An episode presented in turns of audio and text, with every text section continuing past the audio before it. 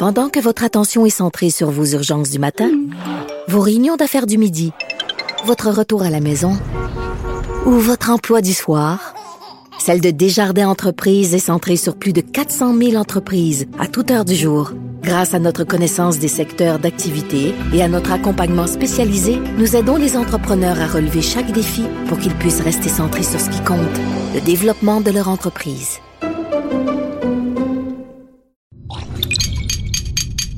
Cube Radio. Radio.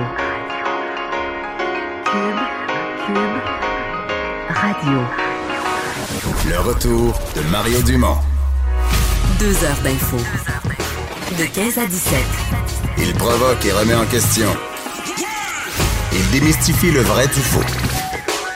Mario Dumont et Vincent Dessureau. Le retour de Mario Dumont. Bonjour tout le monde, bienvenue à l'émission en direct du Salon de l'Auto au Palais des Congrès à Montréal. Des autos, des autos, des autos. C'est ce qu'on voit ici, des petites, des grosses, des électriques. Bonjour Vincent. Salut Mario. C'est vrai que la, je me suis perdu un petit peu dans la zone électrique parce que elle est, dans le temps, tu te perdais pas là, dans la zone électrique Non, du salon de l'auto.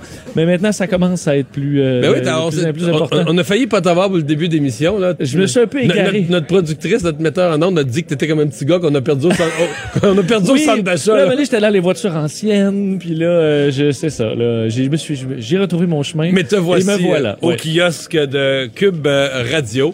Et euh, ben dans l'actualité de qu'on a appris ce matin, eh ben il y a le décès de Madame Thérèse Tanguay-Dion, la mère de Céline. Oui, évidemment, un nom qui est connu de, enfin, de pratiquement tous les Québécois. euh, Sinon, sinon Maman Dion. Sinon, Maman Dion, effectivement. euh, donc, euh, Thérèse Tanguy-Dion, qu'on appelait Maman Dion et qu'on a connue quand même pendant des décennies, décédée dans la nuit de jeudi à vendredi à l'âge de 92 ans.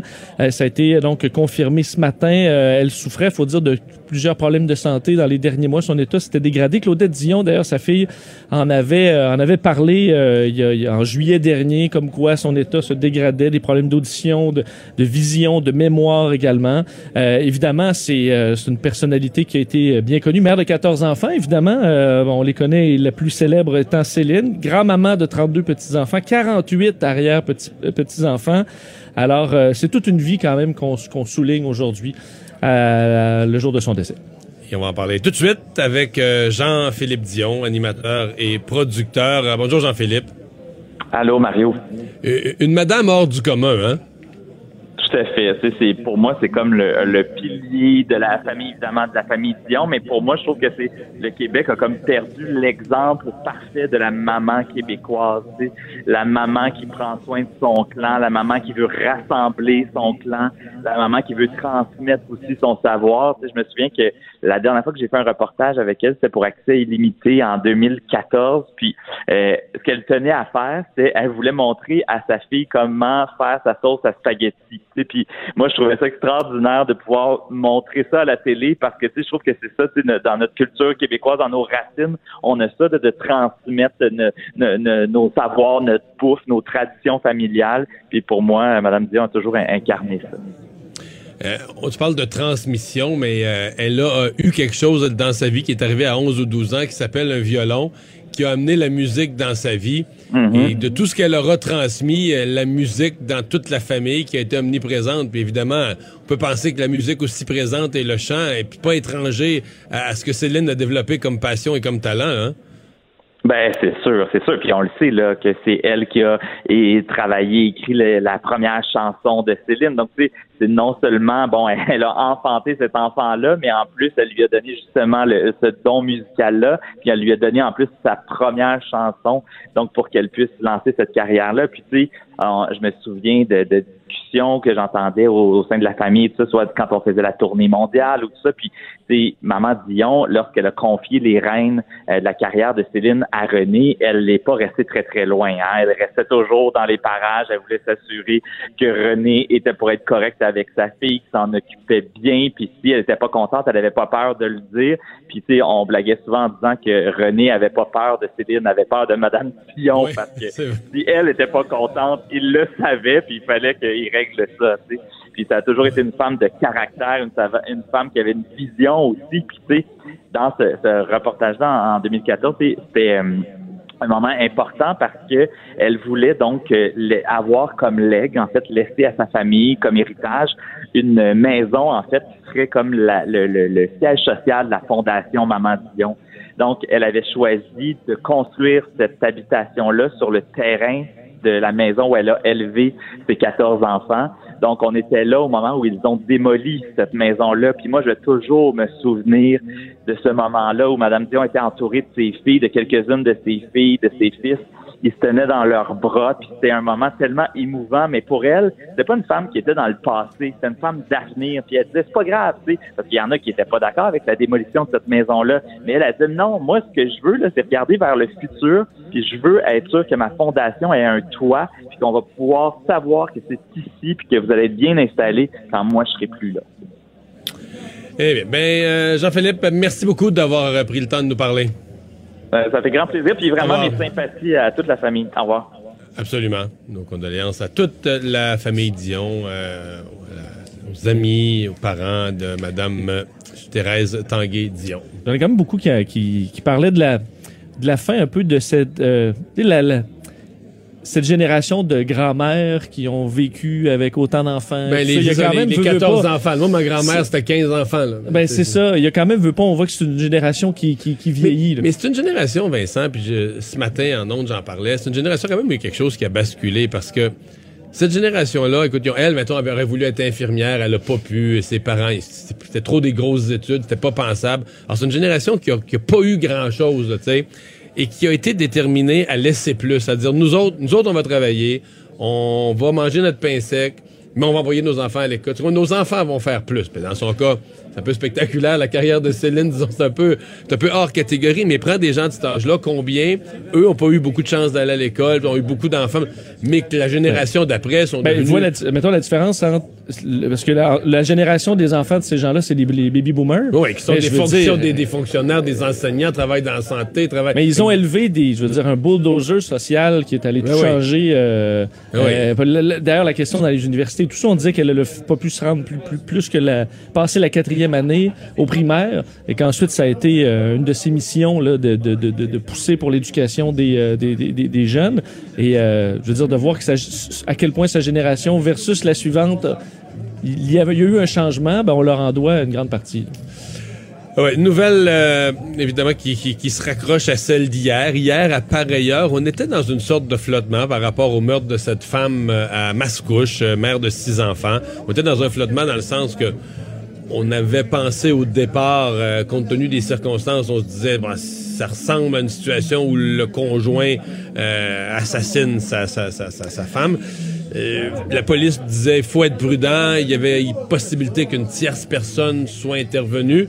Là, on comprend que cette histoire de tierce personne, c'est un scénario inventé par le conjoint qui est maintenant accusé. Effectivement, parce que hier, on était très prudent à dire, ah, euh, il semble y avoir eu l'influence d'une tierce personne. Mais à la fin de l'émission, en revenant, ben, les policiers n'excluent rien. Hein.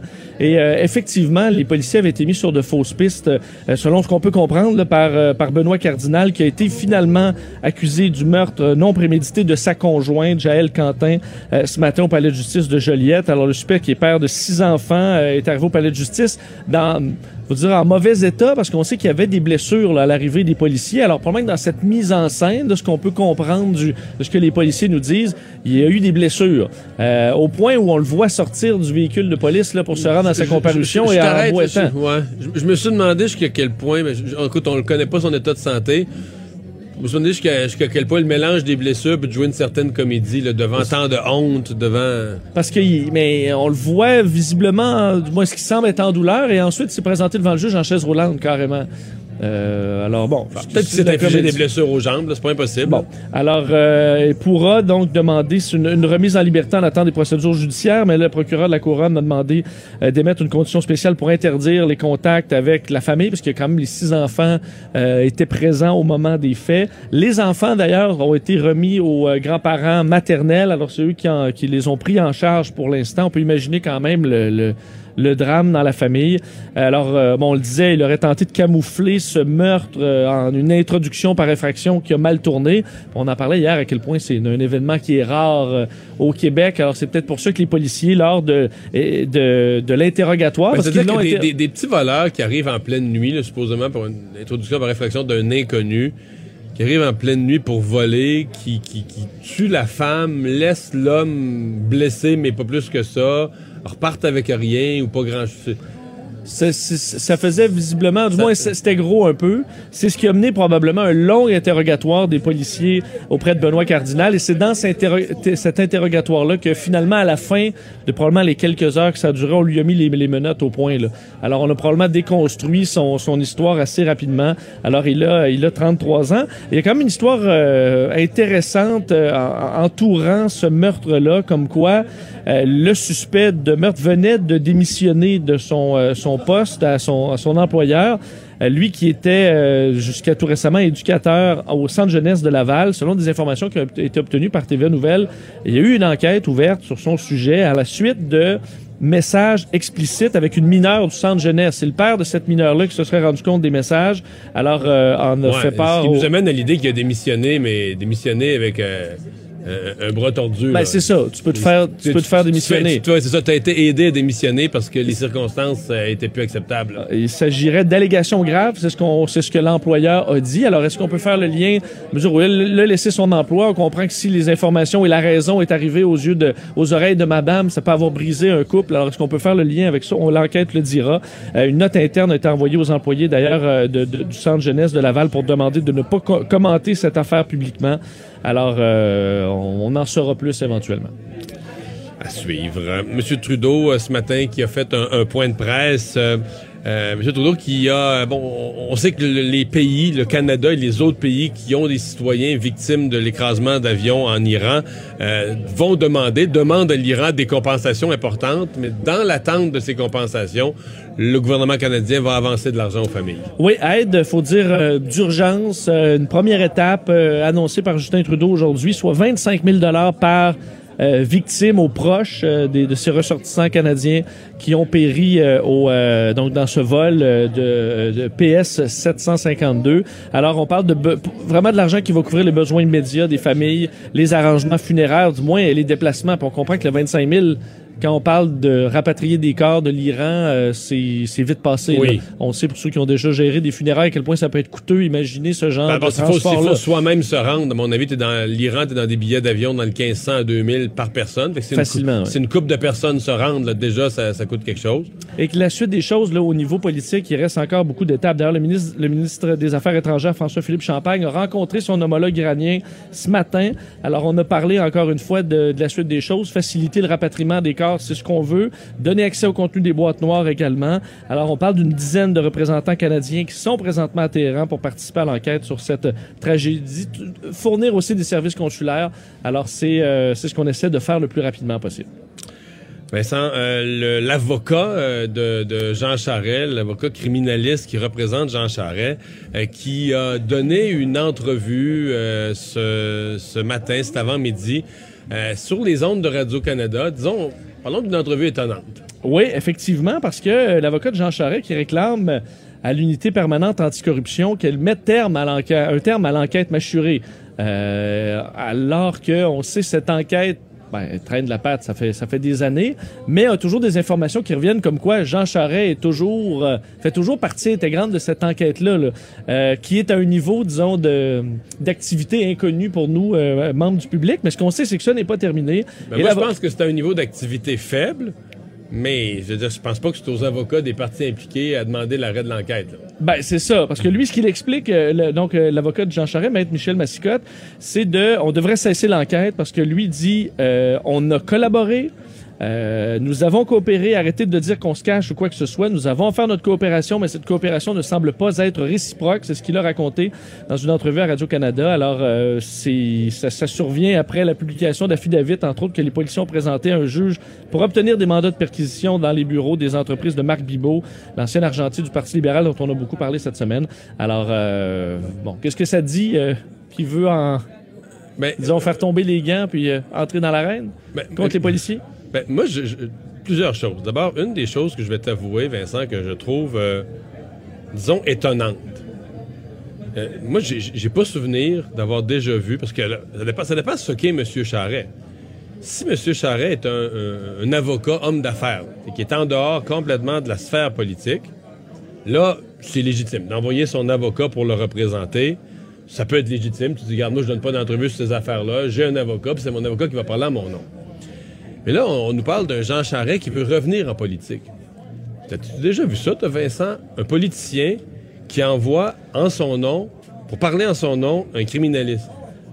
Un- un- un- Quelqu'un qui est politicien dans sens qu'il veut être élu. Et euh, comment je, dans euh, la description sur le site de, l'avocat de M. Charest, sur le site de M. Massicotte, où on décrit ses, ses compétences, son champ de pratique, là, on dit donc euh, fait sa marque dans des domaines aussi pointus que la fiscalité pénale, la fraude, blablabla, euh, les abus de confiance, la corruption, domaine actuellement en pleine éclosion. Fait que un avocat qui se spécialise en corruption, en fraude, en abus de confiance. Et tu, tu dis, ben regarde, moi là, je suis Jean Charest, je veux devenir premier ministre du Canada, je veux devenir chef du Parti conservateur. Mais en entrevue aujourd'hui à Radio-Canada, celui qui va aller me présenter, celui qui va aller me représenter parlant en mon nom, là, c'est un avocat spécialiste en fraude et en corruption. Tu trouves pas ça bizarre? Oui. C'est unique, là? T'as-tu déjà vu ça? T'as-tu un Non, ben non. Là, puis si t'as si t'as pas de souvenir, c'est que ça doit remonter à assez loin. Ben, je sais pas. Euh, Et je me répète, euh, je comprends que le Jean Charest, dans, on pourrait dire, dans un statut hybride, parce qu'officiellement, à l'heure où on se parle, il est toujours un avocat en affaires. Mais quand même, là, ça fait trois semaines qu'il fait circuler allègrement l'idée qu'il revient en politique, pas pour n'importe quoi, pas, pas à peu près, là, pour Là, c'est pas un devenir... expert en image, c'est pas un expert de gestion de crise. C'est un expert en affaires criminelles. Ouais. En fraude, puis en, fraude, corruption. puis- qui vient parler en son nom. Ceci dit, c'est un, M. Mascotte, un avocat de grande réputation, probablement un des meilleurs criminalistes à Montréal, dans la, la crème des criminalistes à Montréal, mais bon, c'est quand même... Donc, c'est curieux pour quelqu'un qui- qu'on peut considérer être aux portes de la sphère... euh, de la sphère euh, politique. Euh, on a parlé de, de Maman Dion tout à l'heure. On pourrait ajouter, il y a- Céline là, dans les dernières minutes, il y a Céline Dion euh, qui est allée d'une première publication en lien avec le décès de sa mère. Effectivement, une réaction donc officielle de, de la chanteuse qui dit Maman, nous t'aimons tellement. Parce qu'elle a publié d'ailleurs une photo, euh, une vieille photo de famille là, en noir et blanc, disant Maman, nous t'aimons tellement, nous, nous te dédions le spectacle de ce soir et je chanterai pour toi avec tout mon cœur. Euh, donc en anglais et en français. Et il faut dire que dans les réactions, il y en a eu plusieurs au niveau aussi politique. On a vu François Legault qui a écrit un petit peu plus tôt aujourd'hui un message sur les réseaux sociaux disant triste d'apprendre le décès de Thérèse Dion, maman Dion pour tous les Québécois, une femme remarquable, si généreuse, si aimante, qui a consacré sa vie entière au bien-être de sa famille. Euh, même chose du côté Dans de le cas de Nathalie Roy. M. Legault, elle est dans son comté, ou peut-être juste aux frontières de son comté. Oui, oui, oui, le comté de l'Assomption. Je sais pas si Charlemagne en fait partie, mais c'est c'est une de, ses citoyennes, sinon juste l'autre bord de la limite du comté. Là. Même au niveau fédéral, Jack Meeting également qui a publié un message euh, plus tôt aujourd'hui. Donc, euh, dit appeler affectueusement Maman Dion, son travail pour aider les familles à faible revenu restera gravé dans la mémoire de plusieurs. Alors, euh, c'est une pluie d'éloges sur les réseaux sociaux. Vincent, on va faire un saut côté euh, football parce que c'est bon le Super Bowl approche dans, dans, dans une couple de semaines et donc la dernière fin de semaine de football avant le Super Bowl, donc la, fin de semaine où les finales de conférence vont permettre de choisir quelles sont les deux équipes qui vont s'affronter au Super Bowl. Euh, un des matchs attendus est celui qui va amener les Titans de Tennessee à Kansas City euh, contre euh, contre les, les, les Chiefs, mais contre Laurent Duvernay-Tardy, entre autres le médecin québécois célèbre là-bas. Euh, Stéphane Cadorette, euh, journaliste sportif au Journal de Québec, mais co-animateur du podcast La Zone Payante ici à Cube, euh, est avec nous, en fait, est sur place à Kansas City, va nous parler de là-bas. Euh, salut Stéphane. Salut Mario. Euh, oui, euh, dans un stade mythique euh, Arrowhead, un des plus bruyants de la ligue, on s'attend à tout un match euh, ce dimanche-là. Oui, ça devrait être fantastique parce que les deux équipes se sont affrontées plus tôt cette saison, en novembre. Ça avait été un match extrêmement serré remporté par les Titans. Que j'ai hâte de voir, est-ce que les Titans vont pouvoir imposer leur jeu au sol avec le gros porteur de ballon Derrick Henry qui est sur une lancée là, complètement Ouais. folle? Mais là, à date, Mais contre les côté, Patriots, le- personne, Ouais, contre les Patriots, personne n'a pu l'arrêter. En fin de semaine passée, personne n'a pu l'arrêter encore. Des gains de, de, de, entre 150 et 200 verges par match. Si les, si les Chiefs trouvent pas une solution, ils sont dans le trouble. Absolument. Faut qu'ils marquent des points rapidement, les Chiefs, pour éloigner cette menace-là. si tu prends les vents rapidement, ben, tu vas éloigner les Titans de leur jeu au sol. C'est ça leur pain puis leur beurre, carrément. Écoute, tu parles de, Derrick Henry qui a été bon contre les Pats et les Ravens, mais ça fait huit semaines que personne n'est capable de l'arrêter. Oui. 1273 verges au sol en huit semaines. Tout le monde dans le stade sait qu'il va avoir le ballon. Tout le monde. Mais il n'y a pas de façon de l'arrêter. Pourquoi? Parce qu'il est extrêmement puissant parce qu'il a un gabarit complètement monstrueux qu'on voit rarement à la position de porteur de ballon. Donc, beau vouloir, c'est une chose de vouloir, mais c'est une autre chose de le faire. Ouais.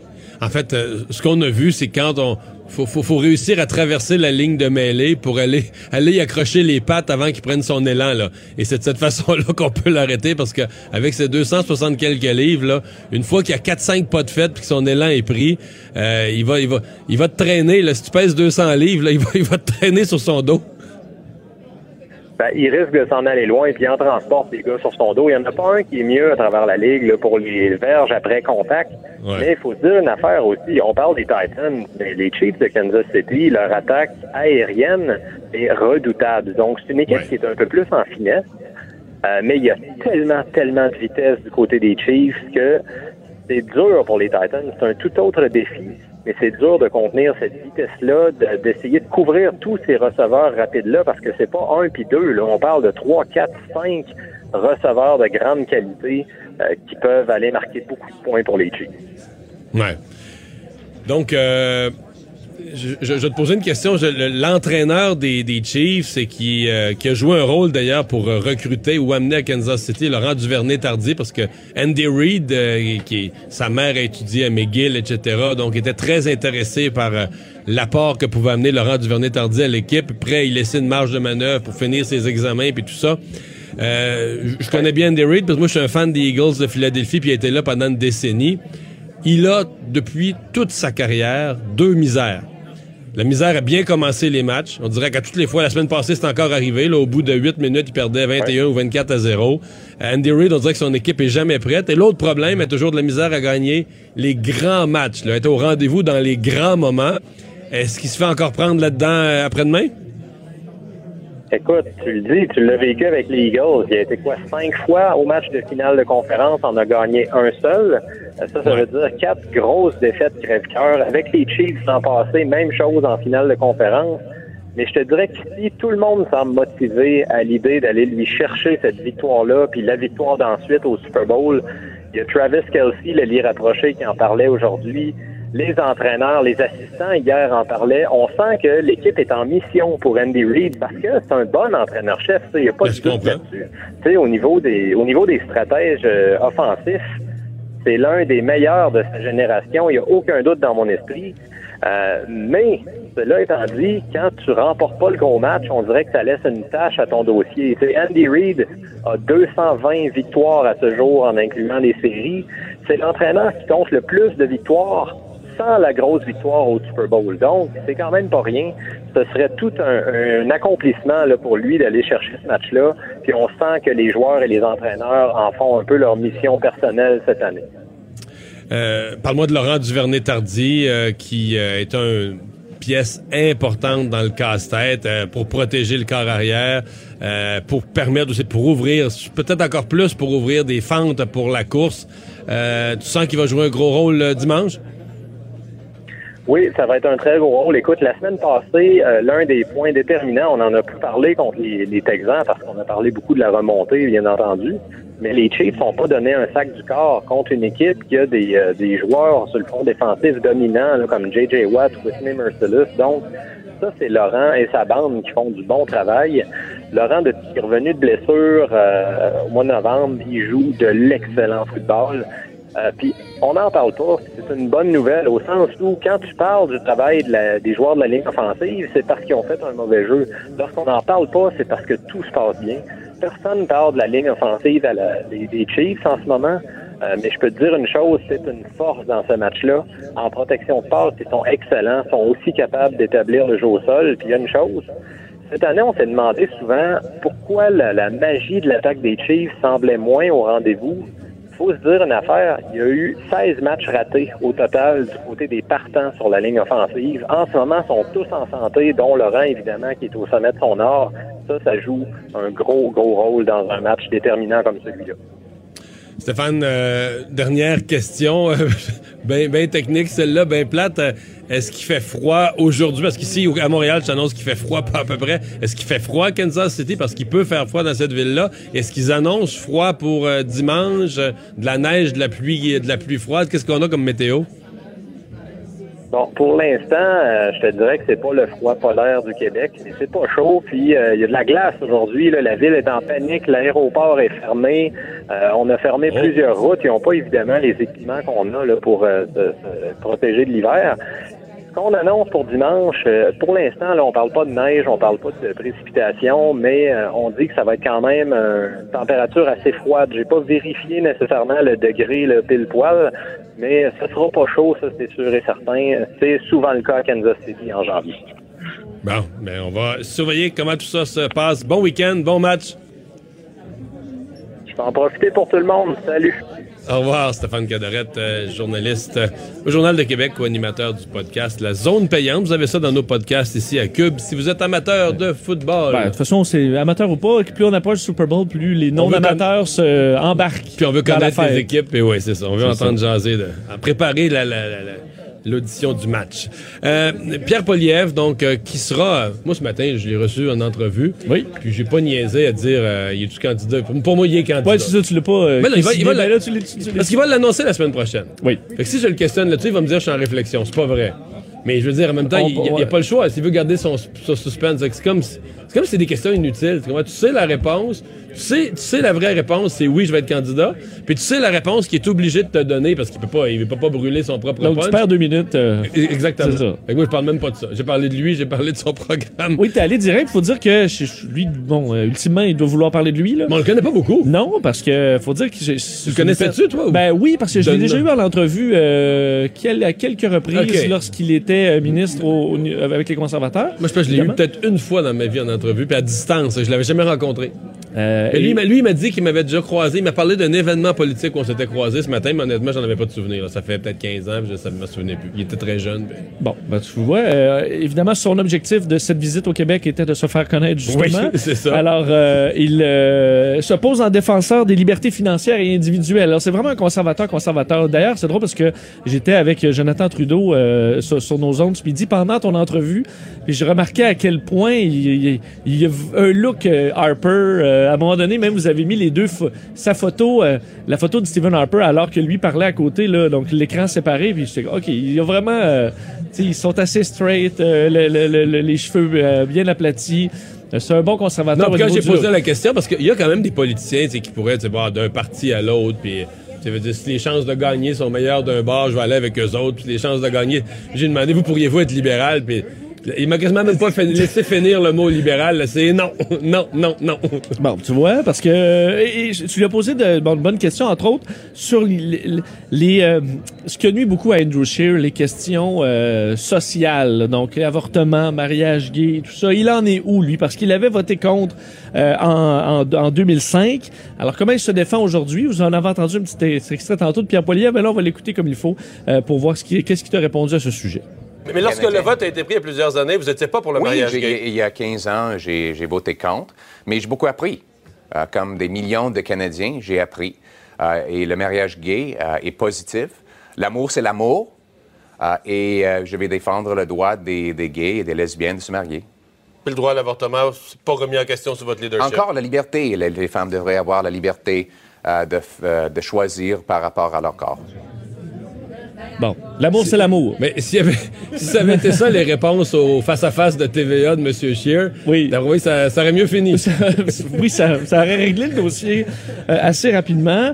Euh, et euh, faut dire qu'il est, puis on- je le comparais à M. Harper, il est quand même. euh, ce, qui- ce que M. Harper va vraiment militer ou l'appuyer euh, euh, politiquement, il a tenu à quand même à, à- à dire qu'il n'était pas M. Harper et qu'il allait euh, lui présenter, s'il se présentait, c'était pour ses idées, c'était pour son plan à lui. Euh, alors, euh, il est reconnu comme un des, plus, des parlementaires, tu disais, les plus partisans. Alors, c'est un conservateur euh, très clair. Mais il s'excuse pas de ça. Hein. Il dit, moi, j'ai mes idées, je crois à ça. puis- Ben, c'est c'est je correct. parle- Et, et il a, parce qu'en en plus des idées, euh, disons, euh, qui, qui n'ont pas passé du côté d'Andrew Scheer et que lui n'a pas, euh, Pierre Poilievre a un avantage certain, et c'est son français. Vous l'avez entendu, son français est très un bon. petit un petit accent, mais qui, qui passe très bien. Même dans un débat, on peut, on peut penser qu'il a le vocabulaire pour se défendre que certains autres chefs n'ont pas dû. Alors, euh, il, c'est un, il est natif de l'Alberta, mais possède des racines francophones. D'ailleurs, il, racontait une anecdote comme quoi euh, son père lui disait que le Père Noël serait plus gentil si on était capable de parler en français Dans la maison. à- dans la maison. Alors, ça le, le poussait à parler euh, français très jeune. Alors, ce que il saura se faire aimer des Québécois grâce à cet atout, euh, ben, écoute, l'avenir le dira. On va s'arrêter, on va faire une pause. Je vous rappelle, on est toujours en direct du salon de l'auto. C'est peut-être, euh, si vous entendez un léger bruit de fond, il y a de la circulation, il y a des gens, euh, des gens d'ailleurs qui nous écoutent en direct en face du, euh, en face du kiosque que je salue. Au retour de la pause, on vous parle du Fonds des générations. Il semble qu'avec les surplus budgétaires à Québec, on pourrait y mettre pas mal d'argent pour rembourser notre dette dans les années à venir. Pendant que votre attention est centrée sur vos urgences du matin, vos réunions d'affaires du midi, votre retour à la maison ou votre emploi du soir, celle de Desjardins Entreprises est centrée sur plus de 400 000 entreprises à toute heure du jour. Grâce à notre connaissance des secteurs d'activité et à notre accompagnement spécialisé, nous aidons les entrepreneurs à relever chaque défi pour qu'ils puissent rester centrés sur ce qui compte, le développement de leur entreprise.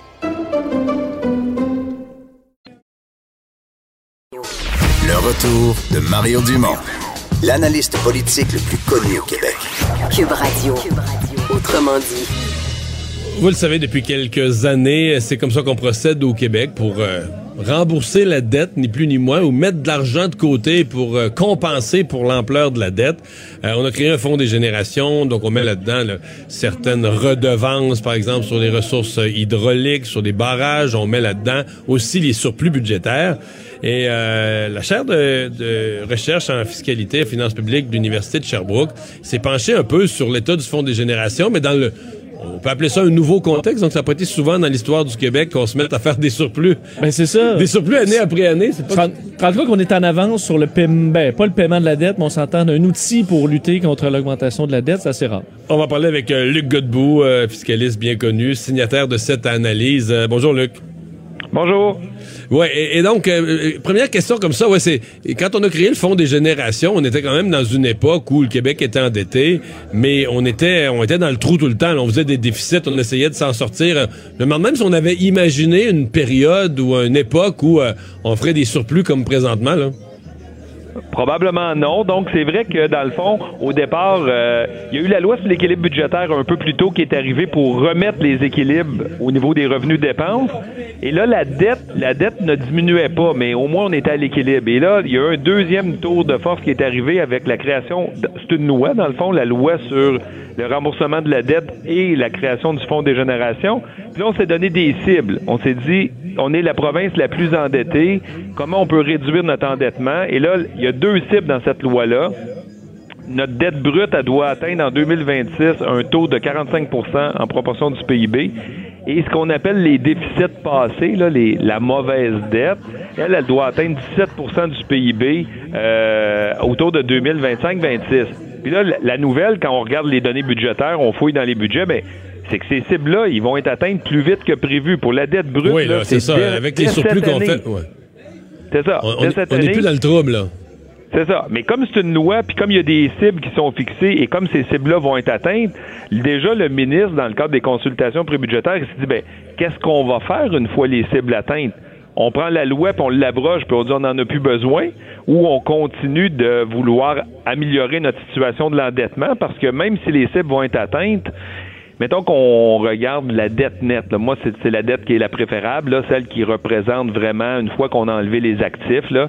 Euh, et cette dette-là, dette nette-là, aujourd'hui, euh, on est encore plus élevé que la moyenne des provinces canadiennes. Si on prend la moyenne des autres provinces, on est encore 12 points plus élevé. Donc peut-être le ministre peut se donner des nouvelles cibles pour 2030, 2031, 2035, peu importe l'année, mais il pourrait se donner des nouvelles cibles. Ouais. Parce que les gens peuvent être surpris d'entendre que notre dette est encore supérieure aux autres provinces. C'est que le changement de contexte est quand même récent. Ça fait une couple d'années qu'on fait des surplus et tout ça. Mais il y avait, il y avait, mettons, trois décennies en arrière où on accumulait des dettes plus grosses que les autres. Ça fait que t'as beau être sur la bonne voie, mais t'effaces pas autant d'années en, en une ou deux, là. C'est ça, t'effaces pas, euh, tu sais, les années 60, 70, 80, 90, c'est quasiment quatre décennies où on, s'endettait plus rapidement que les autres, et donc en claquant des doigts, on n'efface pas ça. Mais au moins, quand on regarde notre dette, même si on continue d'investir massivement dans les infrastructures, notre dette en proportion de notre économie, notre, notre capacité de la rembourser, euh, est en diminution. Puis la preuve, ben, c'est que les agences de notation, eux, ils commencent à apprécier ça, puis ils améliorent notre note de crédit, ce qui fait que ça nous coûte moins cher pour emprunter. Mais là, il y a un renversement de vapeur. Si on se compare avec l'Ontario, là, on a toujours été en moins bonne posture que les Ontariens. Ils empruntaient toujours à moindre coût que nous. Ils étaient toujours mieux cotés que nous. Puis là, depuis deux, trois ans, ça vient de se renverser. Fait qu'il y, a vraiment un retour euh, ou un changement de paradigme à cet égard-là. -là, Est-ce que... Euh, ben, je vais poser la question au directeur. Est-ce que c'est encore pertinent le fonds des générations comme modèle? Parce qu'on pourrait dire dans une autre école de pensée, on pourrait dire, ben, tu finis l'année avec 2 milliards de surplus, ben, tu rembourses 2 milliards de dettes. Là, tu fasses 2 milliards sa dette avec ton surplus, puis euh, bingo. Est-ce que le fait de mettre cet argent-là dans un fonds, de l'accumuler, et là, avec le fonds, évidemment, tu fais du rendement. quand il y a des bonnes années sur les marchés financiers, c'est la caisse de dépôt qui fait fructifier l'argent du fonds des générations. Donc, tu peux accélérer le remboursement de la dette grâce au, grâce au rendement sur les marchés financiers. Mais euh, est-ce que ça, c'est encore un bon modèle, justifiable, justifié? Ben a priori, c'est un bon modèle parce que sur le long terme, ça reste la façon d'avoir des meilleurs rendements que les coûts d'emprunt. Le gouvernement emprunte en, ce moment petit taux. Donc, si on remboursait de la dette, on, économiserait des petits taux d'intérêt alors que la caisse peut nous faire des rendements supérieurs. Donc, à long terme, la caisse, ça peut nous faire des rendements, même si on est conservateur, là, de 6, 6,5% alors qu'on emprunte un coût modeste. Donc, c'est cet effet de levier-là qui est intéressant.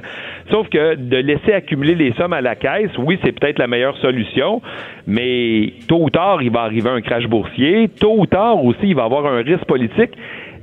Si, si, c'est mettons qu'on laisse aller les choses, puis qu'on continue le, scénario actuel, c'est 100 milliards qu'il y aurait dans le fonds des générations en 2035-36. Là, ça peut être tentable. un, gouvernement est élu, puis voit un beau pot d'argent comme ça, puis se dit, moi, je vais jouer là-dedans, je vais utiliser ça pour faire toutes sortes d'affaires. Ben, c'est pour ça que facile de contre le risque politique, ben on, on, peut faire des remboursements périodiques. Déjà, euh, ça avait commencé par Carlos Leteo, mais ça a été terminé par le nouveau ministre des Finances, Éric Girard. Ils ont remboursé à eux deux, là, mettons, mm. euh, en 18, 19, 10 milliards. Et à l'époque, le fonds, il était juste de 13 milliards. Et déjà, on voyait un risque politique à avoir un trop gros montant. Donc, je pense qu'il va falloir avoir, même si on garde le fonds, avoir une politique de dire, ben, quand le fonds atteint 20 milliards ou 15 milliards ou 10 milliards, peut-être qu'on peut faire des remboursements, prévoir des modalités de remboursement. Là. Oui, c'est ça. Ouais. Euh, dernière question. Est-ce que les euh, la, gestion parce que là le, gouvernement actuel l'a fait le, remboursement en question, c'est une des premières choses que la CAC a fait en arrivant. Ils ont fait un, paiement. Euh, est-ce qu'on devrait automatiser un mécanisme comme ça, un mécanisme qui, qui, qui revide la caisse ou qui, à différents moments, inscrit dans la loi? Oui? Je pense que périodiquement, euh, on devrait prévoir, peut-être pas inscrit dans la loi, mais il faudrait au, moins qu'il y ait une politique gouvernementale qui dise, OK, au-delà d'un certain seuil, ou, c'est sûr qu'on est mieux d'avoir des seuils, que, puis, puis, laisser un peu de latitude au ministre. Là. Dans le fond, lui, le ministre, il voit quand est-ce qu'il doit réemprunter, quand est-ce que les taux bougent, et quand est-ce que la bonne conjoncture devrait faire qu'il rembourse. Mais, mais c'est clair qu'on peut pas laisser les sommes s'accumuler euh, indéfiniment dans le fond, parce que le, le risque va être... Le risque, d'un côté, juste le risque financier d'une mauvaise année boursière va être plus élevé. Là. On se rappelle, mais euh, le fonds a été créé en 2007 et déjà 2008-9, la bourse n'était pas bon. Là. Ça tombait bien, il n'y avait pas d'argent dans le fonds, on pouvait pas perdre grand-chose. Mais s'il y avait eu 30 milliards euh, quand la caisse de dépôt a eu une mauvaise année, ben le fonds aura aussi eu une mauvaise année. Là, hmm. Donc, il faut, le garder en tête. Mais à long terme, les rendements sont supérieurs euh, au simple remboursement de la dette. Donc, c'est comme ça qu'on améliore, qu'on peut améliorer plus rapidement notre bonne situation financière aussi. Là. Luc Godbout, merci beaucoup d'avoir été là. Il n'y a pas de quoi à la prochaine. Au revoir. Bye bye. C'est- Vincent, M. Godbout, lui, il peut pas faire de politique avec ça, là, mais c'est l'exemple qu'on a en tête, là. Ben, je sais pas, mais t'accumules beaucoup, beaucoup d'argent dans le fonds des générations pour le remboursement de la dette, mais mettons, il y a 40 milliards dedans. Oui. Puis Québec solidaire est élu, là. Puis eux autres, là, avec ce qu'ils ont comme programme, là, Oui. Même si, même si cet argent-là est dans une loi réservée pour le remboursement de la dette, dire, une loi est toujours est bonne jusqu'à temps qu'elle est renversée par une autre loi, là. Oui. Imagines-tu la tentation qu'ils auraient de dire, mais là, tu comprends, c'est comme... euh, C'est un une manne, là. c'est un plateau de bonbons, c'est un plat d'argent, là, tu comprends, une petite caisse pour faire n'importe quoi, là. Et avec le programme, veux, veux pas, tu peux flamber ça en, Ben, dans le temps de le dire. Pose-moi la question, est-ce que c'est facile pour un gouvernement de dépenser de l'argent? C'est très facile. La réponse va être courte. On va aller à la pause culture et sport dans un instant. Pendant que votre attention est centrée sur cette voix qui vous parle ici, ou encore là, tout près ici, très loin là-bas, Ou même très, très loin. Celle de Desjardins Entreprises est centrée sur plus de 400 000 entreprises partout autour de vous. Depuis plus de 120 ans, nos équipes dédiées accompagnent les entrepreneurs d'ici à chaque étape pour qu'ils puissent rester centrés sur ce qui compte, la croissance de leur entreprise.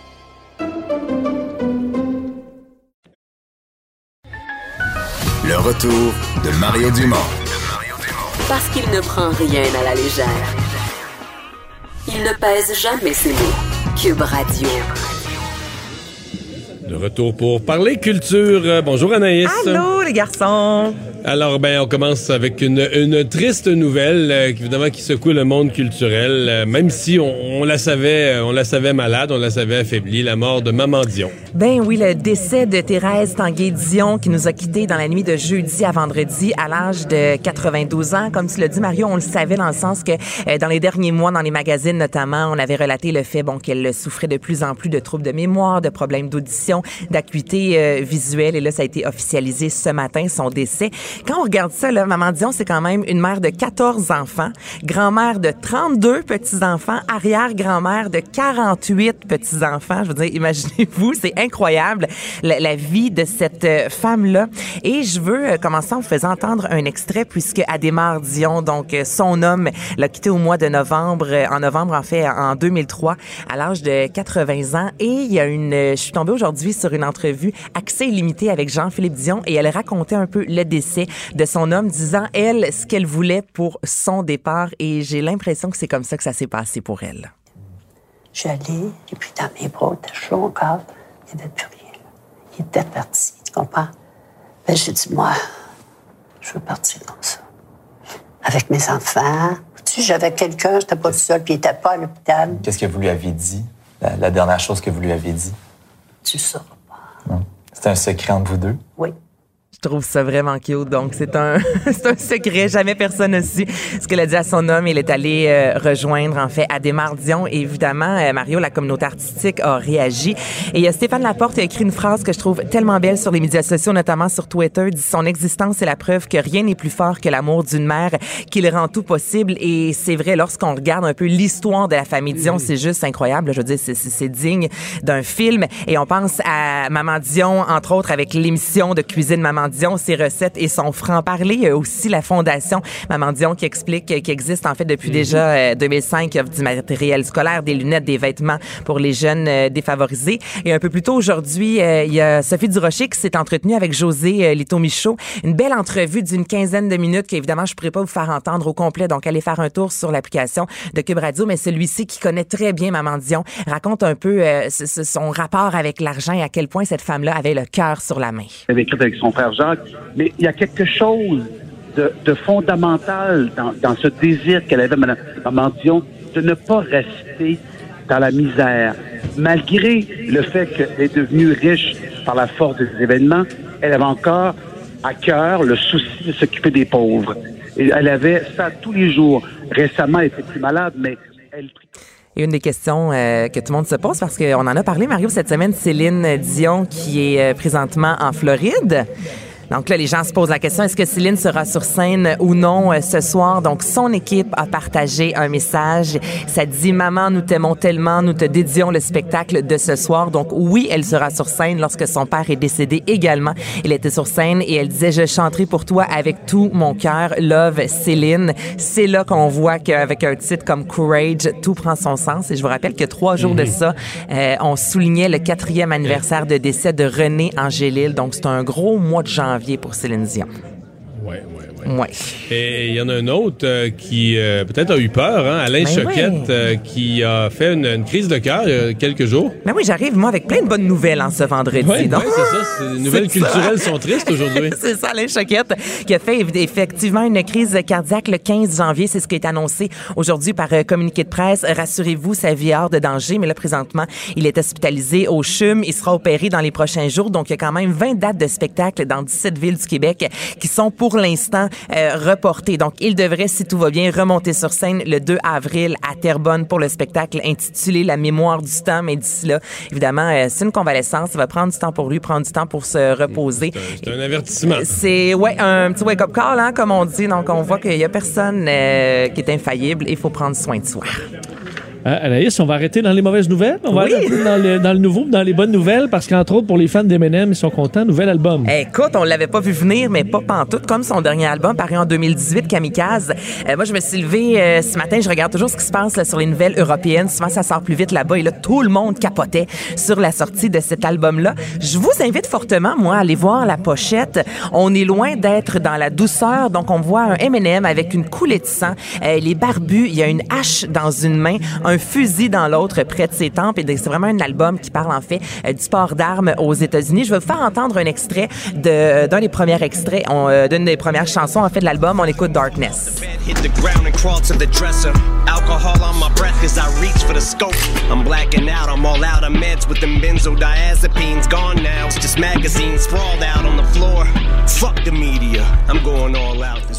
T'es Euh. sûr de ton introduction, Vincent, que c'est une bonne nouvelle? C'est un nouvel album.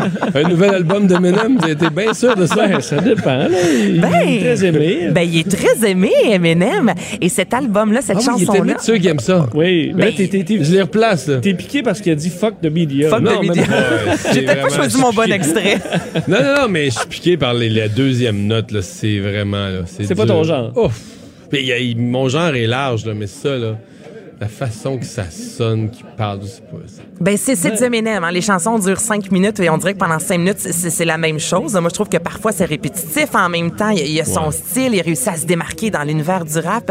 Et on va vous- dire le texte souvent, c'est ça. Puis nous, euh, Ouais. des fois, le texte, il passe euh, secondes quand on écoute de la musique, là, mais si tu t'attardes aux mots qui passent vite, souvent, il y a quelque chose là. Ben, Bon. c'est très engagé là, dans ce que vous venez d'entendre. Cette chanson-là fait allusion à la fusillade survenue à Las Vegas en 2017 quand il y a eu euh, plus de 58 morts lors d'un festival de musique. Donc, il parle de ça. Lors, à la fin du vidéoclip, il y a un lien même qui encourage les gens à communiquer avec des organisations pour la prévention de la violence, euh, des, euh, de, de la, de la violence par arme à feu, en fait. Donc, c'est vraiment un- une personne engagée. C'est ce qu'on retrouve dans ses textes.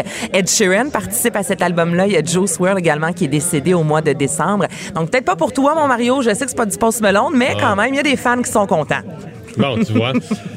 Et euh, finalement, il y a des festivaliers qui vont être dédommagés. Ben oui, Olivier Primo, pas content. Les festivaliers sont contents. Ils ont gagné. Donc, il y a quand même 7600 participants du festival Métro Métro de l'an passé qui vont soit recevoir un beau gros 20 ou encore un beau gros euh, 30 Donc, je vous explique rapidement l'an dernier. Pour le festival, les gens s'achetaient une passe. Donc, c'était environ 170 pour la fin de semaine. Et là, lorsque tu arrivais pour passer au guichet là, sur Internet, on donnait un 5 minutes top chrono. Et là, on ajoutait 16 et 50. Donc, les gens n'avaient comme pas le choix. Soit que tu déboursais ça de plus, donc c'est comme un frais caché, ou tu perdais tes billets. Donc, les gens, évidemment, ont déboursé les sous. Il y a eu un recours collectif. Ça va faire quelques mois de ça. Et tous ceux et celles qui ont payé le 170 vont recevoir un 20 par la poste. Ceux qui ont déboursé Ben, Il s'est pris pour 300 le gouvernement. Il y, a juste, il y a juste le gouvernement qui a le droit de faire ça. Ben- il, te charge, il te charge une contravention, il ajoute 20 pièces, 30 pièces de frais, Ouais. n'importe où. N'importe où, il te rajoute des frais, ils te mettent une taxe sur n'importe quoi qui est déjà une taxe. puis- et là, il se fait- le gouvernement a le droit, mais pas le reste. Ben, c'est ça pas que le j'allais dire. Hein? Le, le gouvernement a le droit. Olivier Primo, lui, s'est fait taper sur les doigts Ah. et au total, ça va quand même lui coûter 215 000 euh, ce qu'il a chargé aux gens en frais cachés. Donc, j'ai bien l'impression que pour la prochaine édition là, euh, de Métro Métro, il n'y en aura pas de frais cachés. Bon. Bon. Parce qu'il y aura une prochaine édition? Oui, ben oui, ça, ça a été annoncé. Bon. Ben, merci beaucoup, Anaïs. Ben, ça me fait plaisir. Hey, bonne, Salut, bonne fin de bonne fin de semaine. semaine. Bye bye. Et c'est maintenant l'heure de parler sport. Oh, on me dit que Jean-Charles n'est pas encore euh, arrivé. Nous, on voit pas, là. On est, on est au salon de l'auto. On est avec les gens, là. On est avec les gens au salon de l'auto. Les gens qui nous saluent, qui sont devant nous et qu'on euh, salue. Euh, on va parler donc de la décote de, de, de Bombardier. Deuxième journée de mauvaises nouvelles de suite. Les gens qui avaient des actions de Bombardier, qui étaient, con- qui étaient contents de les voir à une pièce et 80 avant hier soir. là.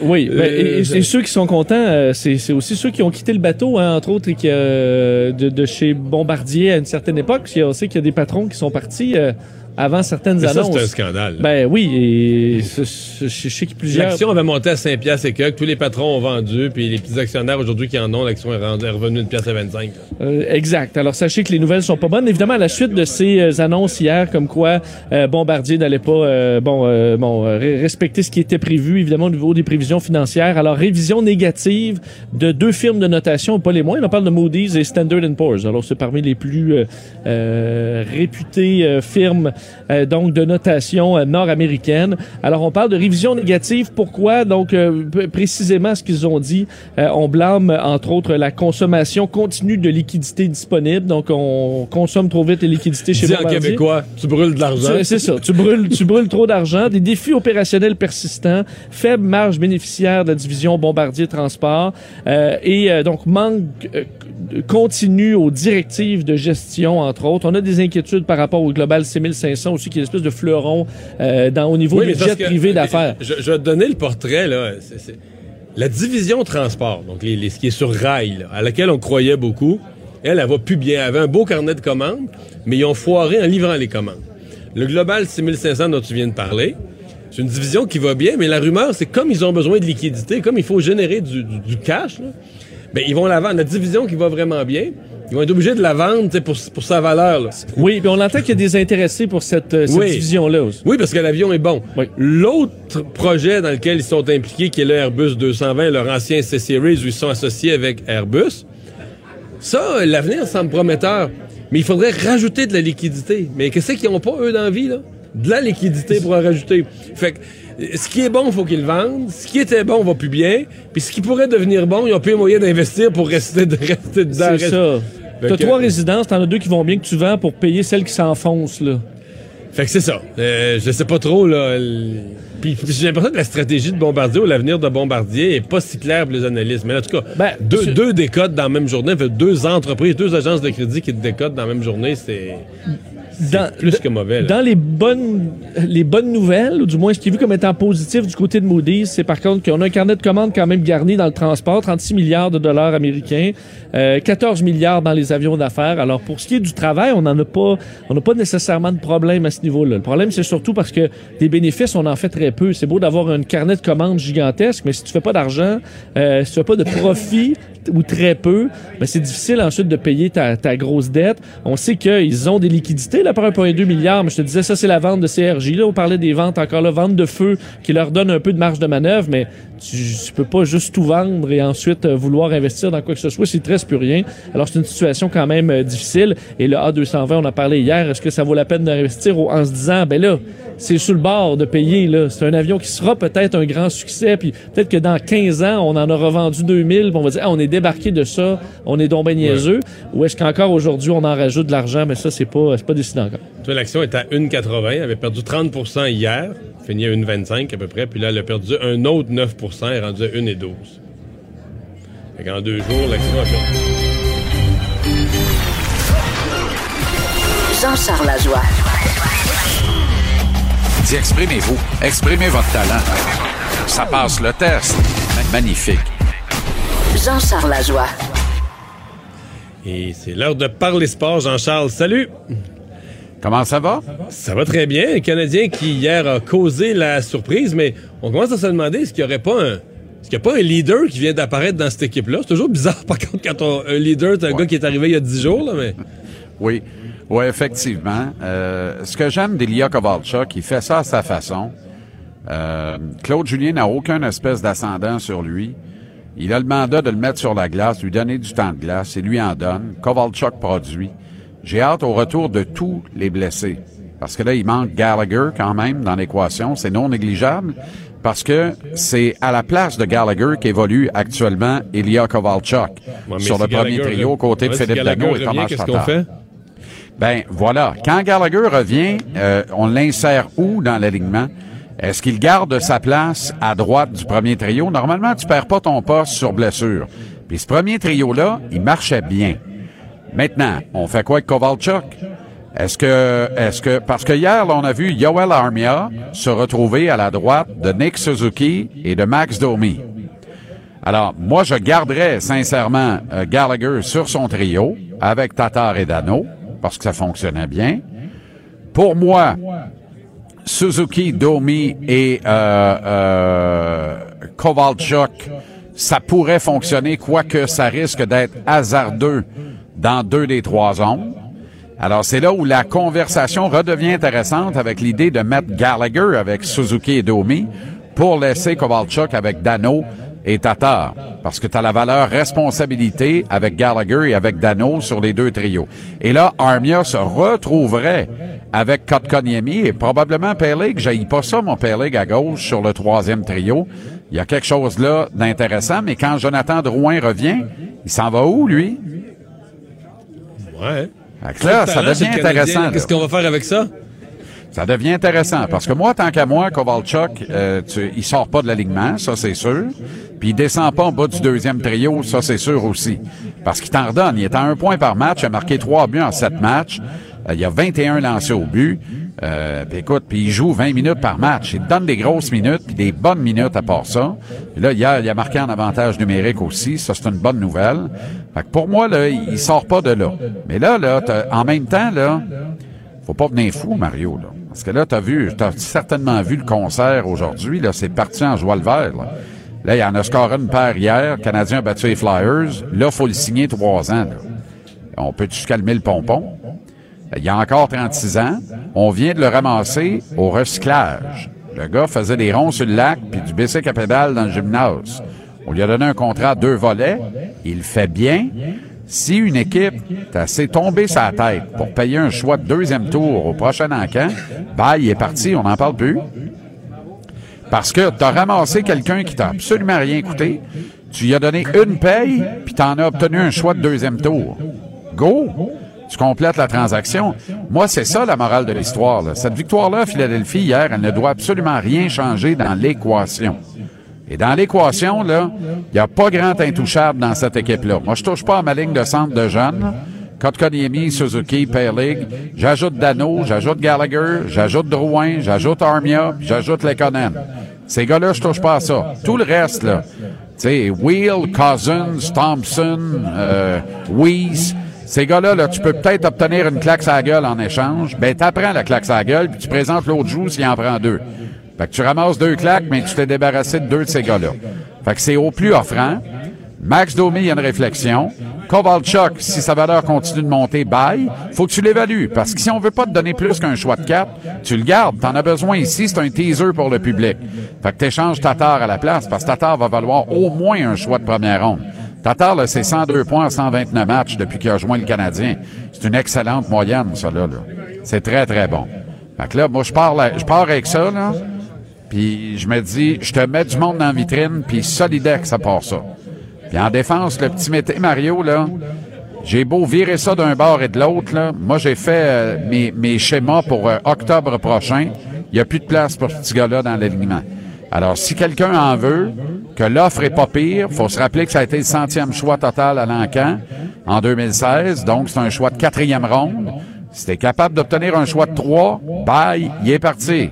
Si t'es capable de, de l'inclure comme throw-in dans une transaction plus structurante, c'est encore mieux, ça. Mais là, des transactions structurantes, il y a peut-être Tatar, il y a peut-être Petrie, il y a certainement Price si ça te tente de le faire. Bergevin dit non, mais il est pas assez fou pour pas répondre au téléphone puis écouter une offre qui pourrait être alléchante. là. Fait que moi, c'est ça ma morale d'un lendemain de brillante victoire à Philadelphie.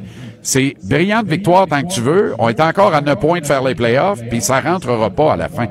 Alors, même quand tout le monde va être de retour, le Canadien, là, pourrait partir sur une flambée épouvantable, finir par rater les séries par deux, trois points encore une fois, puis repêcher 12-13e. C'est brillant, ça, encore. Petite question vite avant qu'on se laisse, parce que tu viens de nous parler des retours, puis des, les scénarios de retour, mais quand ils sont partis pour des blessures, Paul Byron puis euh, euh, Drouin, Jonathan Drouin, il semble qu'on parlait de retour, on parlait d'absence de 5-6 semaines, retour en janvier. Euh, là, est-ce que ces retours-là sont reportés, beaucoup reportés? Est-ce qu'ils sont imminents après la, après la pause Ben du match des étoiles? Est-ce que ces gars-là reviennent? Ouais, Byron patine toujours pas. Fait que, tu sais, ce serait étonnant. Il a pas ressenti de douleur, là, mais tu sais, il patine pas euh, encore aisément. Fait que là, euh, puis la dernière fois, il pensait qu'il était prêt, puis on dirait que tout a relâché à l'entraînement. Fait que Byron, d'après moi, c'est pas demain la veille. Jonathan Drouin, ça devait être 10-12 semaines. On est plus dans le 16-18, là. Euh, mais d'après moi, Drouin, ça s'en vient, là. Quelque part après le match des étoiles, il va être de retour au jeu, là. Mais lui, ça va avoir été une absence épouvantable, interminable, en fait. Gallagher, c'est des symptômes post-commotion, même si le Canadien veut pas le dire officiellement, là, parce que quelque part, le dire, c'est affirmer, c'est faire vœu qu'il est revenu au, vœu- au jeu trop vite, donc tu t'exposes de façon épouvantable. D'ailleurs, autre marché, autre mœurs, tu as vu ce qu'on a fait à Boston avec Tuukka Rask. Commotion cérébrale, fin de l'histoire. Fait que liste des blessés immédiatement. On va pas niaiser avec ça, puis il reviendra pas tant qu'il sera pas prêt, puis qu'il n'y aura plus vraiment aucun espèce de symptôme. J'en j'en attendais autant de la part de Gallagher. C'est pas arrivé malheureusement. Ça m'attriste beaucoup. Euh, mais Gallagher va finir par revenir. C'est un guerrier, puis tout ça. Puis, puis on s'en remet aussi d'une commotion quand c'est bien soigné. Euh, fait mais effectivement, euh, ça traîne en longueur. Moi, je pense qu'on aurait peut-être précipité certains retours si le Canadien avait vraiment été au cœur d'une lutte féroce, effrénée, tu s'il y avait eu un véritable enjeu, bref, euh, ce qui n'est pas le cas. Fait que, euh, puis ça, c'est toutes des petites affaires qui en témoignent. Des absents comme ça, ça t'aide à bien à repêcher plus haut. Hey, merci beaucoup, Jean-Charles. Bonne fin de semaine. bonne émission. 49ers et Titans au Super Bowl, Mario? Tu penses ça? Je pense pas. Moi, Ben, je pense, je- que, je pense écoute, que Kansas les- City va être là. C'est drôle, je te les- dirais les deux autres, moi. Kansas City Packers. Eh mon Dieu, Seigneur, pour vrai?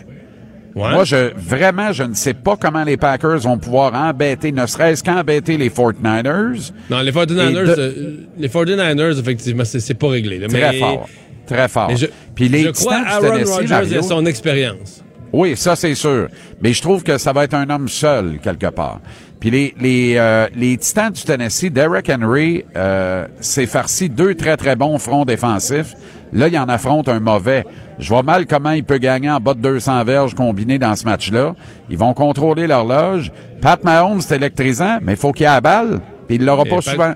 Ouais, mais Pat Mahomes, moi, je pense qu'il va faire un toucher toutes les fois qu'il va avoir le ballon. Il n'y a pas le choix. Sin- sincèrement, là, il n'y a pas le choix. Il faut, parce que ça va prendre ça pour gagner le match. Mais euh, non, moi je te dis, OK, ben parfait. Moi je dis 49ers Titan. Pendant que votre attention est centrée sur vos urgences du matin, vos réunions d'affaires du midi, votre retour à la maison ou votre emploi du soir, celle de Desjardins Entreprises est centrée sur plus de 400 000 entreprises à toute heure du jour. Grâce à notre connaissance des secteurs d'activité et à notre accompagnement spécialisé, nous aidons les entrepreneurs à relever chaque défi pour qu'ils puissent rester centrés sur ce qui compte, le développement de leur entreprise.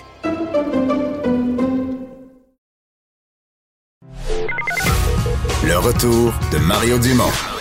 Joignez-vous à la discussion. Appelez ou textez 187 Cube Radio. 1877 827 2346. Alors, Vincent, dans l'actualité, quelques incontournables, euh, dont le décès de Maman Dion. Oui, qui s'est éteinte à 92 ans. C'est une nouvelle qui euh, euh, ben, a été le sujet de conversation, dans, à mon avis, dans beaucoup de bureaux et de maisons aujourd'hui, un peu partout au Québec. Alors, une des euh, mamans les plus connues, euh, Thérèse Tanguay-Dion, donc mère de Céline Dion, mais aussi une femme qui a eu sa, sa propre carrière aussi, bon, pendant, son pendant émission plusieurs de télé. Son émission de télé, il y a eu aussi les pâtés, j'en ai mangé, même Ben à une certaine ben époque, oui, j'ai ben ce souvenir-là quand même assez jeune, mais, mais qui est bien là. Alors, euh, quand même une carrière médiatique aussi. Elle qui a élevé euh, 14 enfants, euh, et évidemment dans des conditions, bon, on le sait, là, une époque où euh, la vie était quand même difficile. Alors une femme qualifiée de remarquable, elle est née le 20 mars 1927 à Sainte-Anne-des-Monts en Gaspésie. Euh, alors une vie, euh, une vie bien remplie. Céline Dion qui a tenu euh, évidemment, bon, à saluer la mémoire de sa mère sur les réseaux sociaux euh, aujourd'hui un petit peu plus tôt, et elle, aura, elle fera quand même son spectacle ce soir, un spectacle À qui sera dédié à sa, à sa mère à Miami. Alors, euh, il faut dire que Céline Dion est en pleine tournée, alors c'est une situation qui est quand même compliquée. Euh, alors, euh, bon, c'est ce qui risque de faire jaser ce soir aussi. Elle qui s'était lancée après le décès d'Adémar en 2003 euh, dans la philanthropie, entre autres, avait fondé la Fondation Achille Tan- Tanguay qui aidait les familles dans le besoin. Alors, voilà. Et Benoît Cardinal, donc le conjoint de cette mère de famille, mère de six enfants, assassiné euh, hier, retrouvé hier matin très tôt, bien c'est lui qui fait face à des accusations aujourd'hui. Oui, formellement accusé au palais de justice de Joliette de meurtre non prémédité de sa conjointe Jaël Quentin. Euh, on sait hier, on vous disait, selon les informations, ce n'est ce n'est pas un drame familial où il y a probablement une, un- une tiers, une tiers personne. Finalement, selon les policiers, euh, ce qu'on peut comprendre, c'est que c'était une, une invention. Là. Euh, on a tenté de faire de, de camoufler le meurtre par une introduction par effraction qui aurait mal tourné. Et c'est lors de l'interrogatoire que la Sûreté du Québec a probablement réussi Mais- à déba- débâtir un peu cette histoire-là. Mais moi, je pense que des policiers d'expérience, des enquêteurs d'expérience, ont dû commencer assez vite à se poser des questions. là. C'est-à-dire sais, on, on s'en est parlé. OK, une, une entrée par effraction, le, le voleur tue la femme, blesse l'homme, repart. Qu'est-ce qu'il a volé exactement? Qu'est-ce qu'il a volé aussi dans une famille de six enfants? Là, on s'embrasse, ça doit pas Euh, avoir gardé beaucoup de liasses de billets. euh. Des, des, des lingots d'or Exact, du lit. Fait que c'est tout ça, tu sais. Je suis con- je suis convaincu que dans ces affaires-là, là, quand les policiers, souvent, là, quand tout est conclu plus tard, les policiers racontent leurs enquêtes ou les policiers à la retraite. Souvent, tu te rends compte que vite, vite, vite, ils ont, ils savent pas nécessairement tout ce qui s'est passé, mais ils ont des soupçons. Ils se disent, ils se disent que l'histoire qu'on leur raconte là a du fil qui pend. Oui, mais d'ailleurs, un des grands fils, c'est la démission euh, du suspect de son euh, de chez son, employeur euh, peu de temps avant. Un homme de l'homme de 33 ans avait donc récemment quitté son poste d'éducateur au centre jeunesse de Laval. Selon des informations qui été obtenues par TVA Nouvelles, c'est en raison d'une enquête ouverte à la suite de messages explicites avec une mineure du centre jeunesse. C'est le père de cette mineure-là qui aurait sonné l'alarme. On parle d'allégations graves selon l'employeur. Alors évidemment, dossier qui est pas euh, qui est pas terminé. Le, le, le, le, le- le centre jeunesse qui refuse de donner des détails sur ce dossier-là. Mais on, on comprend est- que ça peut être Ouais. une, une réaction en chaîne à tout ça. C'est-à-dire qu'on peut imaginer la, la- la semaine dans la maison. Là. Euh, le type, euh, d'abord, tu perds ton emploi, plus d'emploi, plus de revenus. Euh, la conjointe donc, qui apprend ou qui découvre en même temps que son conjoint aura plus de revenus. Mais que aussi, euh, veut dire, il y a eu des échanges avec une mineure pour euh, des- dans, dans un contexte sexuel où, tu sais, veut dire, ça, c'est beaucoup, beaucoup, de- beaucoup de zones de tension. On s'entend que ça bouleverse un climat familial. là. Mettons. Alors, euh, est-ce que c'est en lien? Ben, du moins, les policiers, c'est ce qu'ils vont tenter de, de, de- d'éclaircir le plus rapidement possible. D'ailleurs, euh, il y a des regroupements pour femmes qui demandent euh, des, des comptes, entre autres, demandent des réactions de la ministre Charret sur, euh, à, ce- à ce sujet-là, regroupement des maisons pour femmes de, victimes de violences conjugales qui demandent à Québec de réserver de l'argent le plus rapidement possible pour trouver, parce qu'on sait qu'on est dans une séquence au Ouais. Québec. Je suis pas contre leur demande, mais dans ce cas-ci, contrairement à d'autres, il semble pas, en tout cas, il n'y a rien, rien, rien qui nous a donné un signe que cette dame-là, par exemple, avait été menacée ou en situation de violence conjugale récente, qu'elle avait consulté une maison ou. Effectivement. Ça semble pas. En tout cas, on n'a pas ça. Dans dans- dans d'autres cas précédents, on avait ça dans l'histoire, là. Que les- la violence conjugale était connue, que les policiers étaient intervenus, mais pas dans ce, pas dans ce cas-ci.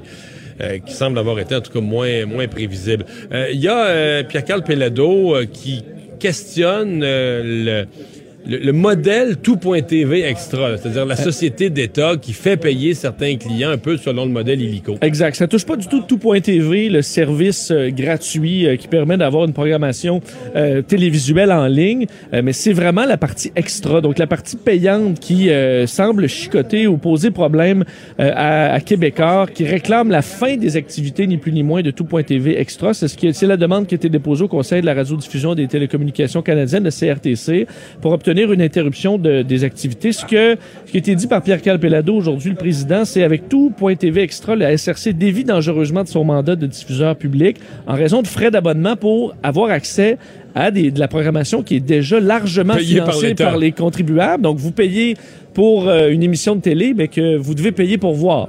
Alors, euh, c'est cette logique-là qui euh, ne plaît pas. En plus, on offre sur tout.tv des émissions provenant d'autres chaînes. Alors, on dit on agit comme un télédistributeur en contravention avec la loi sur la radiodiffusion. Alors, euh, bon, on verra ce que, quelle sera la décision de, du, du CRTC, mais c'est la demande faite par Québécois aujourd'hui. Ouais. Euh, Je comprends que Radio-Canada, bon, ils- ont des obligations de, de- de- de livrer des résultats aussi, puis- mais c'est toujours un peu un statut hybride. C'est-à-dire que tu joues, ben ça, mettons, pour tout.tv Extra, c'est un compétiteur d'Illico, en anglais, on dirait Crave, puis les autres, c'est un modèle qui existe. Oui. C'est juste que quand c'est un privé, tu as un produit privé, puis tu peux décider de le distribuer. Mettons, Illico, tu le distribues en deux phases. là. Tu le donnes aux abonnés Illico, puis un an après, mettons, ou un an et demi après, tu le passes à TVA dans un modèle d'affaires.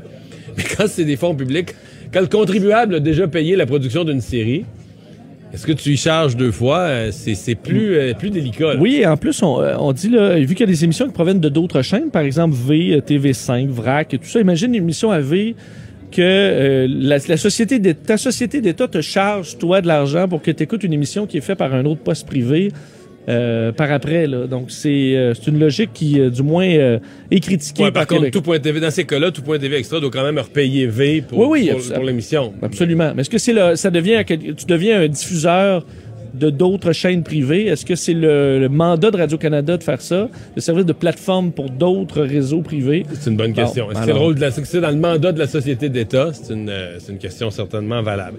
Et finalement, au procès d'Harvey Weinstein, euh, on essayait de constituer un jury. Est-ce qu'on y est arrivé? Oui, c'est terminé. euh, le, donc, Ça, ça a pris combien de jours? euh, ça a pris deux semaines. C'est un record de tous les temps. Euh, c'est deux semaines et ça a été compliqué. En fait, ce qui a fait que finalement le rythme a repris, c'est ce qui est un peu particulier. Faut, faut rappeler donc dans ce procès extrêmement médiatisé de Harvey Weinstein, euh, c'est que le choix des, on comprend le choix des jurés pour un procès aussi médiatisé, c'est difficile parce qu'on veut des gens qui n'ont pas déjà une idée de fait.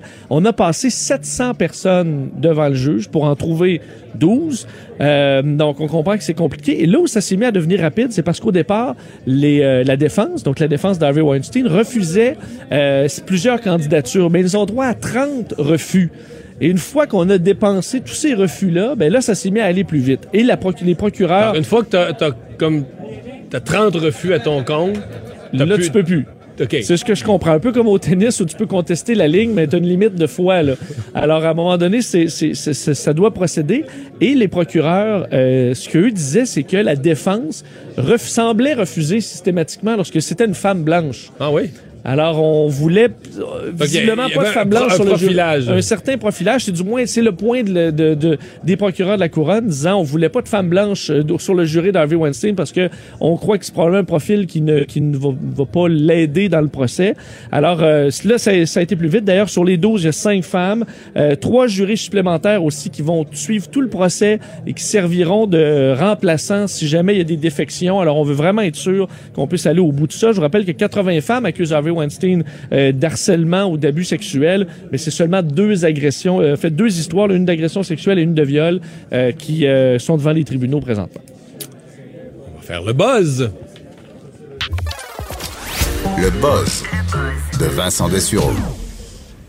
Et euh, dans ton buzz d'aujourd'hui, Vincent, euh, tu nous parles euh, de la technologie qui n'aide pas toujours les étudiants. Oui, une étude parue aujourd'hui par l'Université de Milan pour les, les étudiants universitaires. Étude auprès quand même de, de- de plusieurs centaines d'étudiants universitaires pour voir leur lien entre la technologie, l'utilisation de la technologie, c'est-à-dire combien d'heures vous passez sur Internet.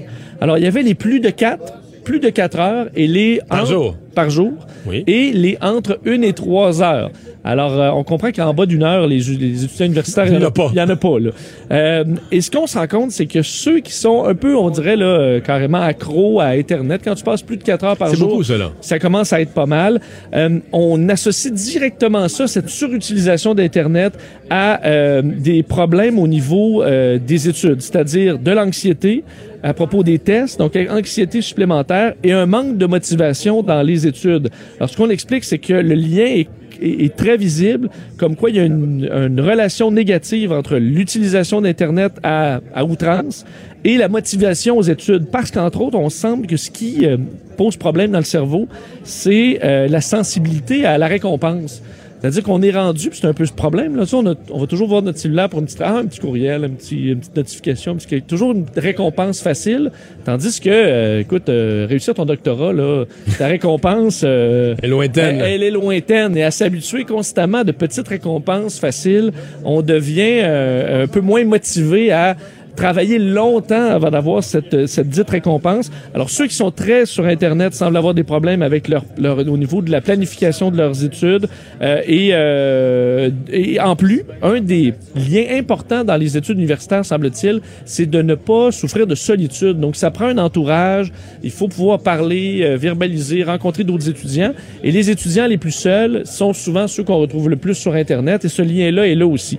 Alors, euh, ça prendra des études de plus en disant, évidemment, l'utilisation de la technologie, c'est pratique, mais euh, à outrance, ça devient négatif à un certain point à l'université. Ouais. Mais je- je- moi, tu sais que l'ordinateur est arrivé, le traitement de texte là, est arrivé, je devais être en so- des petits traitements de texte de base, mais je devais être en secondaire 3, mais 2 ou 3, là, 84, c'est les années 3, 3, 83, 4. Et euh, donc, mon point, là, ce que je, je veux dire, c'est que ma mère avait une dactylo électrique, là, tu sais, avec une petite chose pour... Mais j'ai remis certains travaux d'école, mes premiers, premiers travaux d'école, les petits travaux que dans Ouais. le secondaire 1, c'est un travail d'une page, deux pages, mais un dactylo, là. Donc, la machine à écrire. Puis quand tu, oui, une machine à écrire, une dactylo. Ah, là, puis ça, quand, tu hein. quand tu mettais une photo, tu avais le bâton de colprite, là, tu découpais dans un magazine où tu prenais la photo quelque part physique- T'as collé, là. physiquement, puis tu collais. Là. Mais moi, tu sais, quand j'ai juste. Moi, j'ai connu ça. Là. Fait que ça, la technologie, là, Mais tu peux pas juste taper vite puis après ça reculer puis euh, moi je, je non, écrire si mon mot de passe ça me rend quatre fois là parce que je l'écris trop vite. Non, mais si euh, la faute, tu t'en rends pas compte, tu peux reculer. Il y avait à l'époque, là, c'était quand même une dactylo évoluée, une dactylo électrique. Puis tu, tu pouvais, avec du blanc, là, tu pouvais Oui. effacer, mais tu peux pas te rendre compte de ta faute à la fin de la page. Il fallait que tu recommences la page au complet. Si tu t'en rends compte de ta faute, là, tu voulais attraper un E, puis tu tapais à côté là, du E. Là. Bon, là, tu pouvais l'effacer. là. Mais si tu te, te faisais une faute, tu avais fait toute la page, là, ou sinon, si c'était vraiment une petite lettre, là, tu pouvais mettre un petit peu de correcteur à la main, tu la dessinais bien avec tes doigts, là, avec de l'angle. mais ça vient vite cochonner là. On s'entend ça prend pas beaucoup pour que ça ait l'air d'un torchon. Oui, t'as tout à fait raison. Puis, non, non, c'est, donc euh, la technologie, le- ne serait-ce, ne fût-ce que le traitement de texte, là. ça fait toute une différence. Oui. Mais là, euh, Au moins on est rarement accro au traitement de texte là. oui, effectivement. Euh, on va, euh, traitement de texte pour, c'est, Word, ça. Pour les jeunes qui savent même pas Hey. ce que le mot veut dire. Exact, c'est ça, Word. c'est, c'est Word. Euh, l'avantage principal d'avoir de l'argent, je pense qu'il y en a quelques-uns, mais quoi, tu t'es penché sur l'avantage Ben, principal? Oui, parce qu'on dit l'argent euh, fait pas le bonheur, sauf que, puis sauf que, semble que ce soit, ce soit quand même important, le sauf que, selon une étude conjointe entre l'université Harvard aux États-Unis et le, l'univers- le University College de Londres, ce qu'on se rend compte, Mario, c'est que les gens qui sont plus euh, en santé financière après 50 ans, euh, ils sont, euh, ils vont vivre à peu près 9 ans de plus en santé. Alors presque une décennie de plus de vie en santé pour ceux qui sont plus riches euh, après 50 ans. Alors c'est une différence, écoute, une décennie, on a fait, vraiment la différence entre euh, une vie en santé et une vie euh, où on a, par, exemple, on dit, euh, ce qui est qualifié de vie en santé, c'est-à-dire pouvoir bon faire certaines activités, sortir du lit, se cuisiner et compagnie. Alors des années de vie sans problème majeur. Et on se rend compte que chez les hommes et les femmes, c'est à peu près le même ratio. En fait, après 50 ans, les hommes, les femmes en moyenne vont vivre 33 ans en santé de plus. Euh, pour les femmes un peu plus fortunées, c'est-à-dire 8 à 9 ans de plus que les femmes pauvres. Pour les hommes, c'est 31 ans de plus que, cela- que 50 ans. Encore là, 8 à 9 ans de plus que les hommes pauvres. Euh, encore là, le pauvre et riche, là, comment on le ventile aux États-Unis, c'est euh, votre euh, valeur. là. Donc, c'est pas le... euh, votre montant par année que vous avez, mais c'est vos possessions moins vos dettes. 29 000 et moins, ce sont les pauvres. 180 000 et moins, c'est le groupe au milieu. Et 980 000 euh, et plus, c'est le groupe, euh, c'est le groupe plus riche. Et au-delà de de la race euh, et compagnie entre les, États-Unis, l'Angleterre, on arrive au même, au même résultat. Alors pourquoi accès aux soins de santé, euh, moins de stress aussi? On dit que les gens qui ont tendance à se garder de l'argent, donc à faire une bonne planification financière aussi au-delà de, du revenu gagné pendant la vie, ce sont souvent des gens qui vont s'occuper un peu plus de leur santé aussi. Donc ceux qui vont s'occuper de leur santé financière vont peut-être un peu plus que, loin, ils vont euh, vivre plus vieux. Euh, Une des premières affaires pour des gens à plus faible revenu, c'est l'accès carrément. à- dire, bien manger, ça coûte cher. Je sais qu'il y a des, bien des nutritionnistes qui vont t'en sortir une théorie que si t'achètes les bons haricots. Non, ça coûte cher, ça coûte très cher. Mais tu sais, bien manger, que ça soit pas trop compliqué, là, puis que tu mets du poisson frais, puis tout ça, puis une variété dans l'alimentation, ça fait une épicerie qui est nettement plus chère. là. Si t'es à faible revenu ou à très faible revenu, je veux dire, euh, t'as une perte là-dessus. L'autre affaire, là, je veux pas faire. Mais je suis toujours quand même surpris. Exemple, les- beaucoup des mauvaises habitudes pour la santé, la cigarette étant la première. Moi, je suis toujours frappé comment c'est des gens qui n'ont pas les moyens de fumer pour beaucoup qui fument. là. C'est vrai.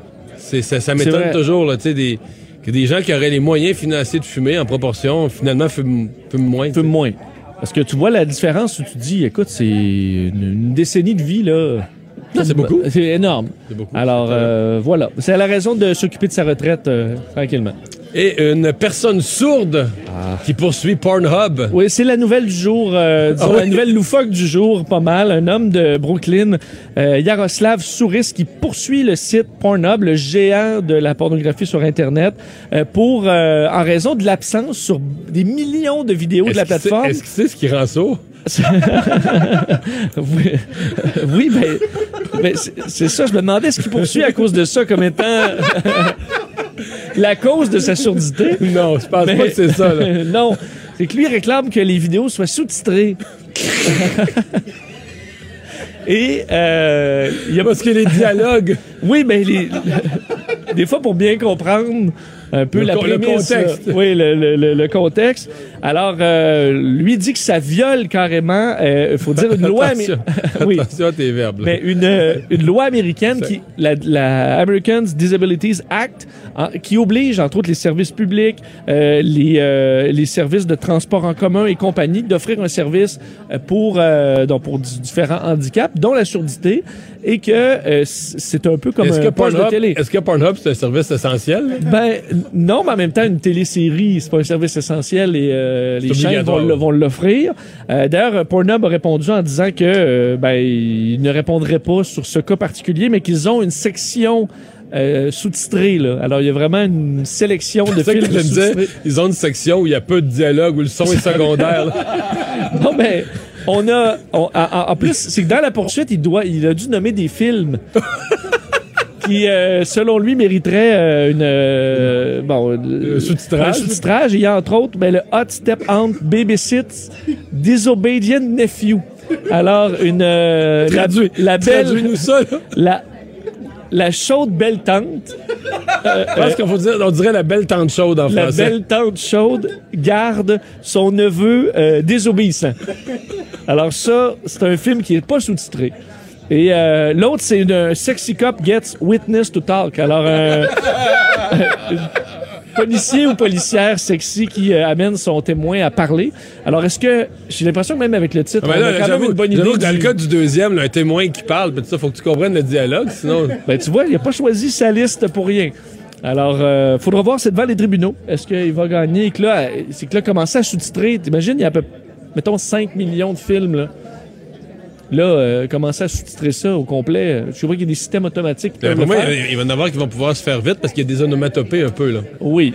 C'est sûr qu'il y a des bouts où tu peux aller, euh, tu peux avancer un petit peu plus rapidement. Juste des voyelles, un H à la fin, là. Oui, où tu mets comment, tu sais, du euh, grom- juste euh, murmure, du murmurage, là. Bon, alors, à suivre. Oh! Devant les tribunaux. C'est, c'est, c'est ça brasse devant les tribunaux, là. Ah, écoute, on Un est- procès intéressant on a- à on suivre. aura tout vu. Et on a Master avec nous. Les têtes enflées. Voici Master Bugarici. Bon. Comment je vais faire pour faire ça, là? Comment je vais Master, faire? Master, Master qui avait l'air qui avait l'air tout éberlué, qui sait pas c'est quoi Pornhub, qui avait l'air ouais. de dire mais de quoi est-ce qu'il parle? Qu'est-ce que c'est que ce site-là? Là, il pourrait peut-être, j'ai une idée, il pourrait peut-être voler les trucs qu'il y avait dans Batman, c'est les onomatopées, justement, que t'as les, Ouais, les- les, Ah. les poufs, paf, pif, ça va marcher, je pense, ça, ça fonctionne. C'est vrai. Puis c'est, puis c'est international, en fait, on aura besoin de les traduire, ça, tout le monde va comprendre. Ce serait catchy visuellement aussi. Ouais. Ouais. Juste tu le places bien dans l'écran, pas cacher quelque chose, pas cacher quelque chose d'important. On s'en va-tu du côté de la Nouvelle-Écosse ce soir, Mario? Oui, on s'en va en Nouvelle-Écosse. On, on est dans le loufoque, on, on reste dans, on n'est pas dans le thème, on reste dans le très léger. En fait, c'est passé la semaine dernière, il y a eu des prévisions euh, météorologiques très, très bizarres et très, très, euh, je dirais même funky. On est dans le loufoque, on parlait de pluie verglaçante et de autre chose. Pluie verglaçante. Est-ce que c'est une erreur du poste? Ben, littéralement, en fait, c'est, ce, ce- ce site-là, ça sert en fait de Facebook pour poster les prévisions météorologiques et il y a eu une erreur qui s'est glissée. Est-ce que c'est une faute de frappe, simplement? Non, si c'était ça, ça serait bien, en fait. Ok, donc il y a quelqu'un qui a voulu faire une mauvaise blague, là. Euh, Mais ça peut être accidentel? C'est accidentel, mais c'est pas de la faute de l'humain. C'est pas de la faute de la personne. Ok, qui- donc l'ordinateur a rentré quelque chose, d'intelligence artificielle ou un système de même. Euh, C'est une bon, tradu- une mauvaise mais traduction? Mais c'est sûr que c'est cochon, là. Euh, non, en fait, en fait, je pense pas qu'on a besoin de se rafraîchir l'hiver. Je vais pas te donner cet indice-là. Donc, de la pluie verglaçante et des douches froides. Qu'est-ce qui rafraîchit? Douche? C'est-tu douche là-dedans? Non? Puis en fait, je peux donner un, un gros indice, c'est que le terme utilisé était le high spillets, qui se traduit par Des cristaux de glace. qui peut, ouais, et qui peut se glisser un mot là-dedans. C'est très technique. Ice Il devait, avoir, il devait avoir des enfants qui regardaient le ciel la bouche ouverte cette journée-là, c'est garanti. Hein? Ouais. Ah, eh ben, euh, ok, un bonbon, un genre de bonbon, là. Qu'est-ce qui rafraîchit? Qu'est-ce qui rafraîchit? Qu'est-ce que les enfants aiment? paparman qui a un tic-tac. Ça, c'est, euh, ça, c'est, les plus- c'est pour les plus vieux, les paparmans. Paparman, Je me suis juste trompé de 83 ans, là. Ce que les enfants aiment tout en été, en fait. Ah, les popsicles! Euh, On est proche, on est là, on est là. Mais C'est- les popsicles, qu'est-ce qu'il y a d'autre? Des Les popsicles? Mr. Freeze. Non. Non. Qu'est-ce qu'il y a de Non, froid? Ben, des révélos, euh, des, des. C'est quoi ce qui est en train y de aller, ce, qui est, glacer? ce qui est très populaire depuis toujours, en Des fait. fudge, Des, ice des, des sandwichs à crème glacée. Crème glacée. Crème glacée, tu l'as, c'est de la crème La glacée. C'est de la Ah, crème glacée, en fait. Ice pellets. Exactement, mais en fait, c'est que ça s'est glissé dans le, le programme qui, tra- qui traduit Donc, il trucs. annonçait de la pluie verglaçante et de la crème glacée. Exactement, puis les gens y ont cru. Il y a des gens qui y ont cru, il y a des gens qui attendaient à l'extérieur. Bien évidemment, ça s'est avéré être une erreur. C'est le système qui traduit sur Facebook qui a fait une gaffe et euh, ben, ils, ils en ont pas eu. Ah, ils, ont, ils ils juste eu du verglas. Ouais, là, C'est décevant. ça dépend de la saveur aussi. C'est très décevant. On parle du de Pornhub un peu, non? Non, Ah, ça non. va. Ça va, on a Non, fini? Ah, Peut-être déjà- dans les têtes enflées, là. C'est- D'après moi, c'est déjà fait 17 heures, les têtes enflées. On s'arrête. Pendant que votre attention est centrée sur cette voix qui vous parle ici, ou encore là, tout près ici, très loin là-bas, Celle de Desjardins Entreprises est centrée sur plus de 400 000 entreprises partout autour de vous. Depuis plus de 120 ans, nos équipes dédiées accompagnent les entrepreneurs d'ici à chaque étape pour qu'ils puissent rester centrés sur ce qui compte, la croissance de leur entreprise.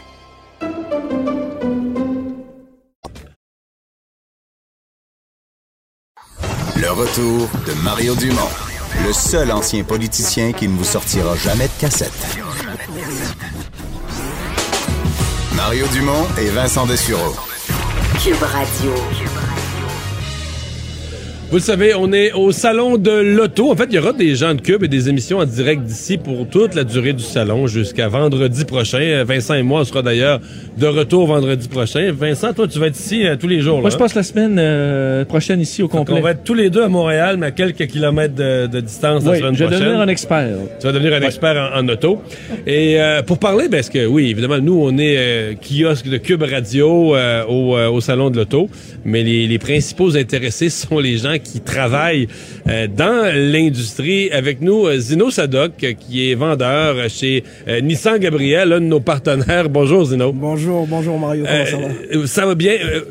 Concessionnaire, région de Montréal, ça fait quoi le salon? Est-ce que ça crée de l'intérêt, un petit buzz? Est-ce que dans les semaines après, vous avez des clients qui arrivent chez vous, mais qui disent, moi, j'ai vu tel modèle au salon de l'auto? Oh oui, oh oui, beaucoup, beaucoup d'intérêt que le salon de l'auto apporte euh, pour nous dans le, le, le business de l'automobile, bien sûr. Qu'est-ce qui arrive, c'est que euh, puisque les concessionnaires, on connaît ça un peu, qu'est-ce qu'on fait, c'est qu'on met beaucoup de promotions après le salon de l'auto. OK, vous, le voyez gens- venir. là. Exactement. Alors c'est vraiment, on est, on est bien préparé. euh, le salon de l'auto, c'est quand même un grand événement. Les gens de partout au monde viennent euh, voir les belles, merveilleuses voitures. Et il y en a quelques-uns, bien sûr, qui magasinent, euh, comparent euh, les pommes avec les pommes. Alors on est prêt à, Ouais, parce qu'il y a comme deux, il y a comme deux intérêts au salon de l'auto.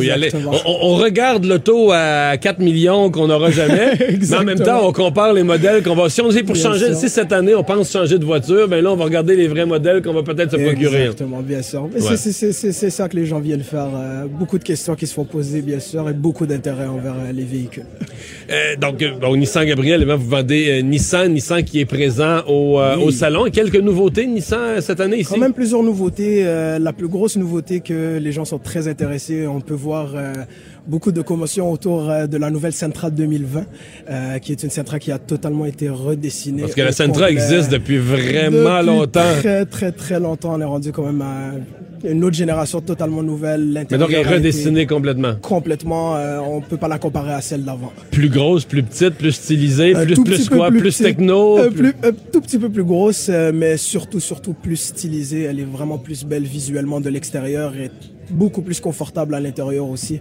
L'intérieur a été redessiné au complet. Elle est très, très, très, Je pense qu'en 2020, on a dû refaire la technologie un peu parce que c'est Ah, ça, ça fait partie, du, pack- ça fait partie du package maintenant. Là. Ah, quand même, quand même. Vraiment, Ouais. toutes les, les compétitions et tout, on commence à mettre euh, D'autres d'autres, euh, modèles, d'autres nouveautés? pour- Sur d'autres nouveautés de ce côté-là, une nouveauté qui, euh, qui, qui, qui est très intéressant, la Rogue. La Rogue 2020 de cette année est très intéressante, mais ce qui peut être encore plus intéressante que celle-ci, c'est la Rogue 2021, qui elle aussi à son tour va être redessinée au complet. Alors on l'attend aux alentours d'avril, sauf faudra pas attendre une autre année après celle-ci pour être prêt à la magasiner. Elle va être prête en avril et elle est très très très belle. Euh, Il y a de l'intérêt pour euh, l'auto électrique. Vous le sentez euh, ici? Quand même beaucoup. J'ai été quand même surpris de voir euh, le nombre de personnes qu'il y avait autour de la Leaf euh, 2020, qui est une voiture électrique euh, vraiment, vraiment belle. Mais qui était une pionnière dans ce qu'on appelle les 100% électriques. Là, hein? Oui, c'est la première voiture électrique à avoir sorti en 2010. Ah ouais, c'est la première première. Je, la je- je disais pionnière, j'étais pas Ouais, sûr que c'est la. J'étais pas sûr que c'est c'est vraiment la première. La première à avoir sorti en 2010 et depuis, bien sûr, avec l'expérience qu'on a acquis, euh, avec les modèles, les, les- les tests qu'on a fait sur la Leaf, elle est rendue vraiment, euh, vraiment, vraiment bien en tant que voiture électrique. Ouais. Mais ça, on, on- avec les, la livre qui est quand même dans les modèles électriques, mais abordable pour tout le monde, là, qui est pas hors de prix, euh, avec tous les incitatifs des gouvernements, puis qui s'adressent prioritairement aux moins chers, parce qu'on a enlevé les incitatifs sur le véhicule très luxueux. Euh, la livre, ça doit devenir assez intéressant. Là. Elle devient très intéressante. Et ce qui est drôle, c'est qu'on a remarqué euh, dans le temps des élections, quand on allait ch- changer de gouvernement, on a remarqué que beaucoup de personnes commençaient à venir pour acheter une livre, pour se dépêcher, parce que les gens avaient peur que cette incitative disparaisse. c'est ça. Alors c'est raison. on, on a combien sur une livre? On Sur une livre, on a aux alentours de 13 000 dollars que le gouvernement Vraiment, là. donne. Ça, c'est vraiment, vraiment très intéressant pour ce véhicule-là. Ça aide les gens à vraiment se changer vers euh, l'électrique et c'est encore mieux pour notre gouvernement, euh, pour notre environnement, en fait. Ouais. Alors, c'est intéressant. Ouais. Euh, Est-ce que votre votre expérience du, là, je reviens au, au salon de l'auto, euh, l'intérêt parce que on, on nous raconte que l'intérêt pour l'automobile en général diminue là, dans ces années-ci. Pourtant, on regarde au salon de l'auto le nombre de personnes qui passent puis tout ça. Ça paraît quasiment pas. hein? non, hein, c'est- c'est- vous sentez la même chose vous que Non, l'intérêt est toujours chose. Il y là. a beaucoup de personnes qui viennent au salon de l'auto. Les gens aiment les véhicules, les gens tripent sur les véhicules, les gens aiment venir les voir, s'asseoir à l'intérieur euh, et même peut-être venir en concession après pour venir les essayer. On le conseille très fortement. On est là pour euh, accueillir les gens et euh, regarder les différents modèles ensemble. Zeno Sadok, euh, porte-parole vendeur chez Nissan. Gabriel, merci d'être passé nous voir. Merci, Mario. Salut, bonne Merci, chance. On s'arrête pour la pause. Tour d'horizon de l'actualité internationale avec Normand Lester dans un instant. Pendant que votre attention est centrée sur cette voix qui vous parle ici, ou encore là, tout près ici, très loin là-bas, Celle de Desjardins Entreprises est centrée sur plus de 400 000 entreprises partout autour de vous. Depuis plus de 120 ans, nos équipes dédiées accompagnent les entrepreneurs d'ici à chaque étape pour qu'ils puissent rester centrés sur ce qui compte, la croissance de leur entreprise.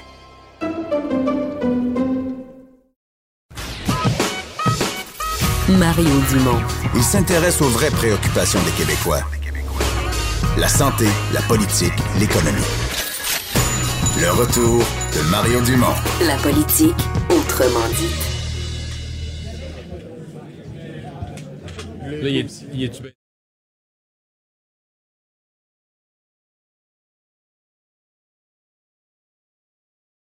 Retour, euh, au salon de l'auto. euh, on se voit pas, c'est un peu plus compliqué. Oui, c'est ça. Oui, on vous êtes si- loin, les on a gars. Je vous dis ouais. À peine.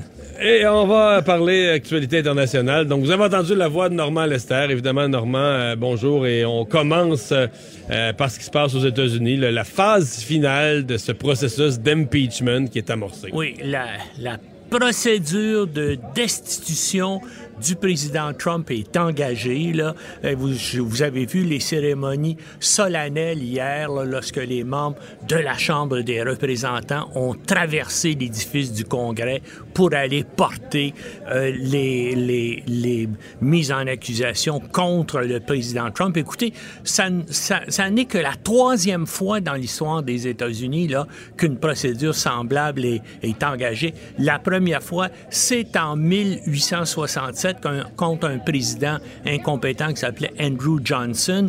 Et la dernière fois, c'était en 1999 euh, euh, contre, bien sûr, Bill Clinton. Mais ça n'avait rien à voir avec des procédures politiques aux États-Unis. Ça avait à voir avec le fait qu'il avait menti sur les relations sexuelles qu'il avait avec Monica Lewinsky. Mais on a appris des choses surprenantes aujourd'hui. Donc, euh, Trump a choisi son équipe d'avocats qui allait le défendre. Bien sûr, euh, euh, l'avocat principal, ça va être Jay Sekulow, qui- est l'avocat du président. Mais il fait appel aussi à Ken Starr, qui était le procureur spécial dans l'enquête euh, contre ou sur, si vous voulez, Bill Clinton. Et autre surprise, il fait appel avec Al- à- il fait appel à Alan Dershowitz, un, un- un constitutionnaliste, là, prof d'université, mais qui était un ami personnel de Jeffrey Epstein, vous savez, euh, l'abuseur de jeunes filles là, qui s'est suicidé en attente de son procès, de son procès dans une prison de New York. Euh, il faut dire aussi que, que que euh, euh, Ken Starr avait contribué aussi à sa défense. Donc, ça fait une équipe spéciale. Mais là, tout le monde se demande, est-ce qu'il va y avoir des gens qui vont venir témoigner? Parce que, bien sûr, les républicains n'en veulent pas. Les républicains veulent que ça se fasse extrêmement rapidement, qu'on passe au vote. Ils sont convaincus d'avoir 67 jurys sur 100 parce que les 100 sénateurs sont des membres du jury. C'est le président de la Cour suprême euh, qui préside donc euh, au procès. Ils sont sûrs d'en avoir euh, 67 sur 100. Donc, ils veulent pas d'autres témoignages accablants euh, pour Trump. Puis là, euh, euh, depuis que la Chambre des représentants a voté les articles euh, euh, euh, de mise en accusation, ben là, il y a d'autres, il y a d'autres histoires terribles qui sortent. Par exemple, il y a deux jours, il y a un Ukrainien qui s'appelle Lev Parnas, qui est un homme d'affaires associé à, l'avocat de Trump, Rudy Giuliani, qui actuellement fait face à des accusations très importantes euh, du, FBI. Il est inculpé pour divers crimes, dont violation sur les lois électorales sur le financement euh, euh, politique aux États-Unis. Eh bien, il a révélé, il a fait le tour des grandes chaînes d'information aux États-Unis pour dire que lui, qui était près de Giuliani, sait que Trump était parfaitement au courant et, et que c'est Trump lui-même qui dirigeait là, toute la procédure pour faire chanter les dirigeants ukrainiens en les menaçant de ne pas leur donner une aide militaire de 400 millions de dollars, mais qu'en échange, ils devaient faire une déclaration comme quoi ils avaient ouvert une enquête sur Hunter Biden, le chef, bien sûr, de Joe Biden, qui est le principal concurrent de Trump à la présidence euh, des États-Unis. Euh, Puis il y a aussi un autre gars qui est absolument important, John Bolton. Lui, c'est l'ancien conseiller à la sécurité nationale de Trump qui veut lui aussi témoigner pourvu qu'on lui donne un subpoena. Et lui aussi pourrait dire des choses absolument épouvantables sur Trump. Et ça, justement, Lev Parnas l'a confirmé dans, euh, des, dans ses entrevues. Là, on- évidemment, c'est une semaine où il y a un suspense extraordinaire là, pour savoir si oui ou non les, il, va, il va y avoir un vote et s'il va y avoir des, des témoins. Actuellement, les démocrates, il leur manque ils sont 47 députés, il a 47 sénateurs. Il leur manque donc quatre voix pour avoir une majorité et semble-t-il qu'il y a cinq ou six sénateurs républicains qui branlent dans le manche. Alors, on va voir ce qui va arriver.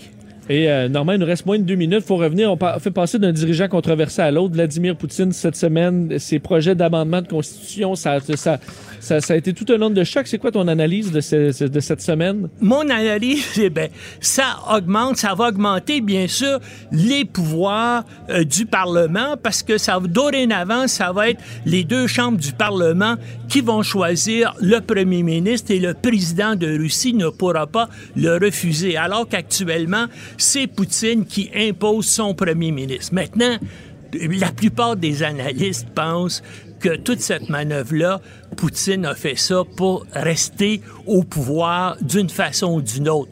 Première façon de le faire, il pourrait bien sûr devenir premier ministre et mettre son premier ministre qui devient président, comme il l'a déjà fait avec Medvedev, le, euh, euh, le premier ministre qui vient de démissionner. Et puis on parle aussi de créer un, espèce de conseil d'État euh, qui serait très important. Et bien sûr, Poutine pour en être aussi le président. Donc, il n'y a personne qui s'attend là, que Poutine va abandonner la politique en 2024. Ouais. Et la croissance économique en Chine, là, qui est à son plus bas depuis euh, très longtemps, alors que ce sont les, les conflits avec les États-Unis, les sanctions de Donald Trump qui produisent un effet négatif sur l'économie chinoise? Ben, sans doute que ça a eu un effet négatif, mais beaucoup d'anal- d'analystes de la situation internationale, euh, parce que on, on- euh, disent que ça laisse présager un ralentissement général de la croissance mondiale.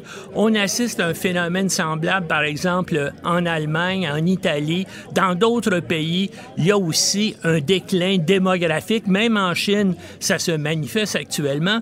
Donc, les gens, pour, pour les prévisions à, à moyen terme, euh, c'est que euh, peut-être que en- pendant longtemps, là, de la croissance au niveau mondial, il va peut-être y en avoir moins.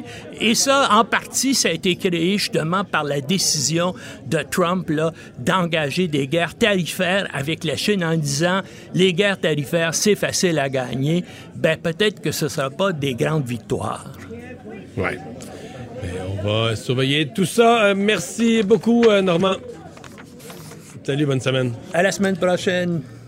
Et Vincent, dans ce qu'on surveille, on a parlé du décès de Maman Dion. Euh, tu nous avais parlé de réaction tout à l'heure. Il y avait François Legault, il y avait Jack Mitzing, mais là, le premier ministre du Canada a ajouté sa voix. Oui, Justin Trudeau euh, qui euh, a écrit un message sur les, sur les réseaux sociaux à son tour pour, bon, pour évidemment, à la, à la suite de ce décès, disant Aujourd'hui, le Québec pleure le décès de Maman Dion. Thérèse Dion occupe une place spéciale dans nos cœurs. Elle a été une figure marquante et une généreuse philanthrope.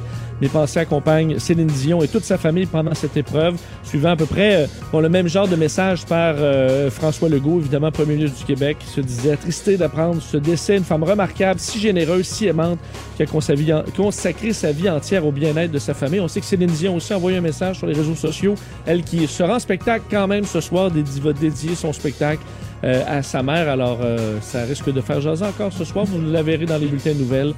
Des hommages de partout.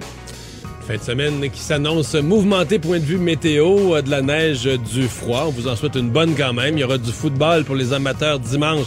Les finales de conférence qui vont nous dire qui participe au Super Bowl. Bon week-end. On vous retrouve lundi. Cette émission est maintenant disponible en podcast. Rendez-vous dans la section balado de l'application ou du site cube.radio pour une écoute sur mesure en tout temps. Cube Radio, autrement dit. Et maintenant, autrement écouté.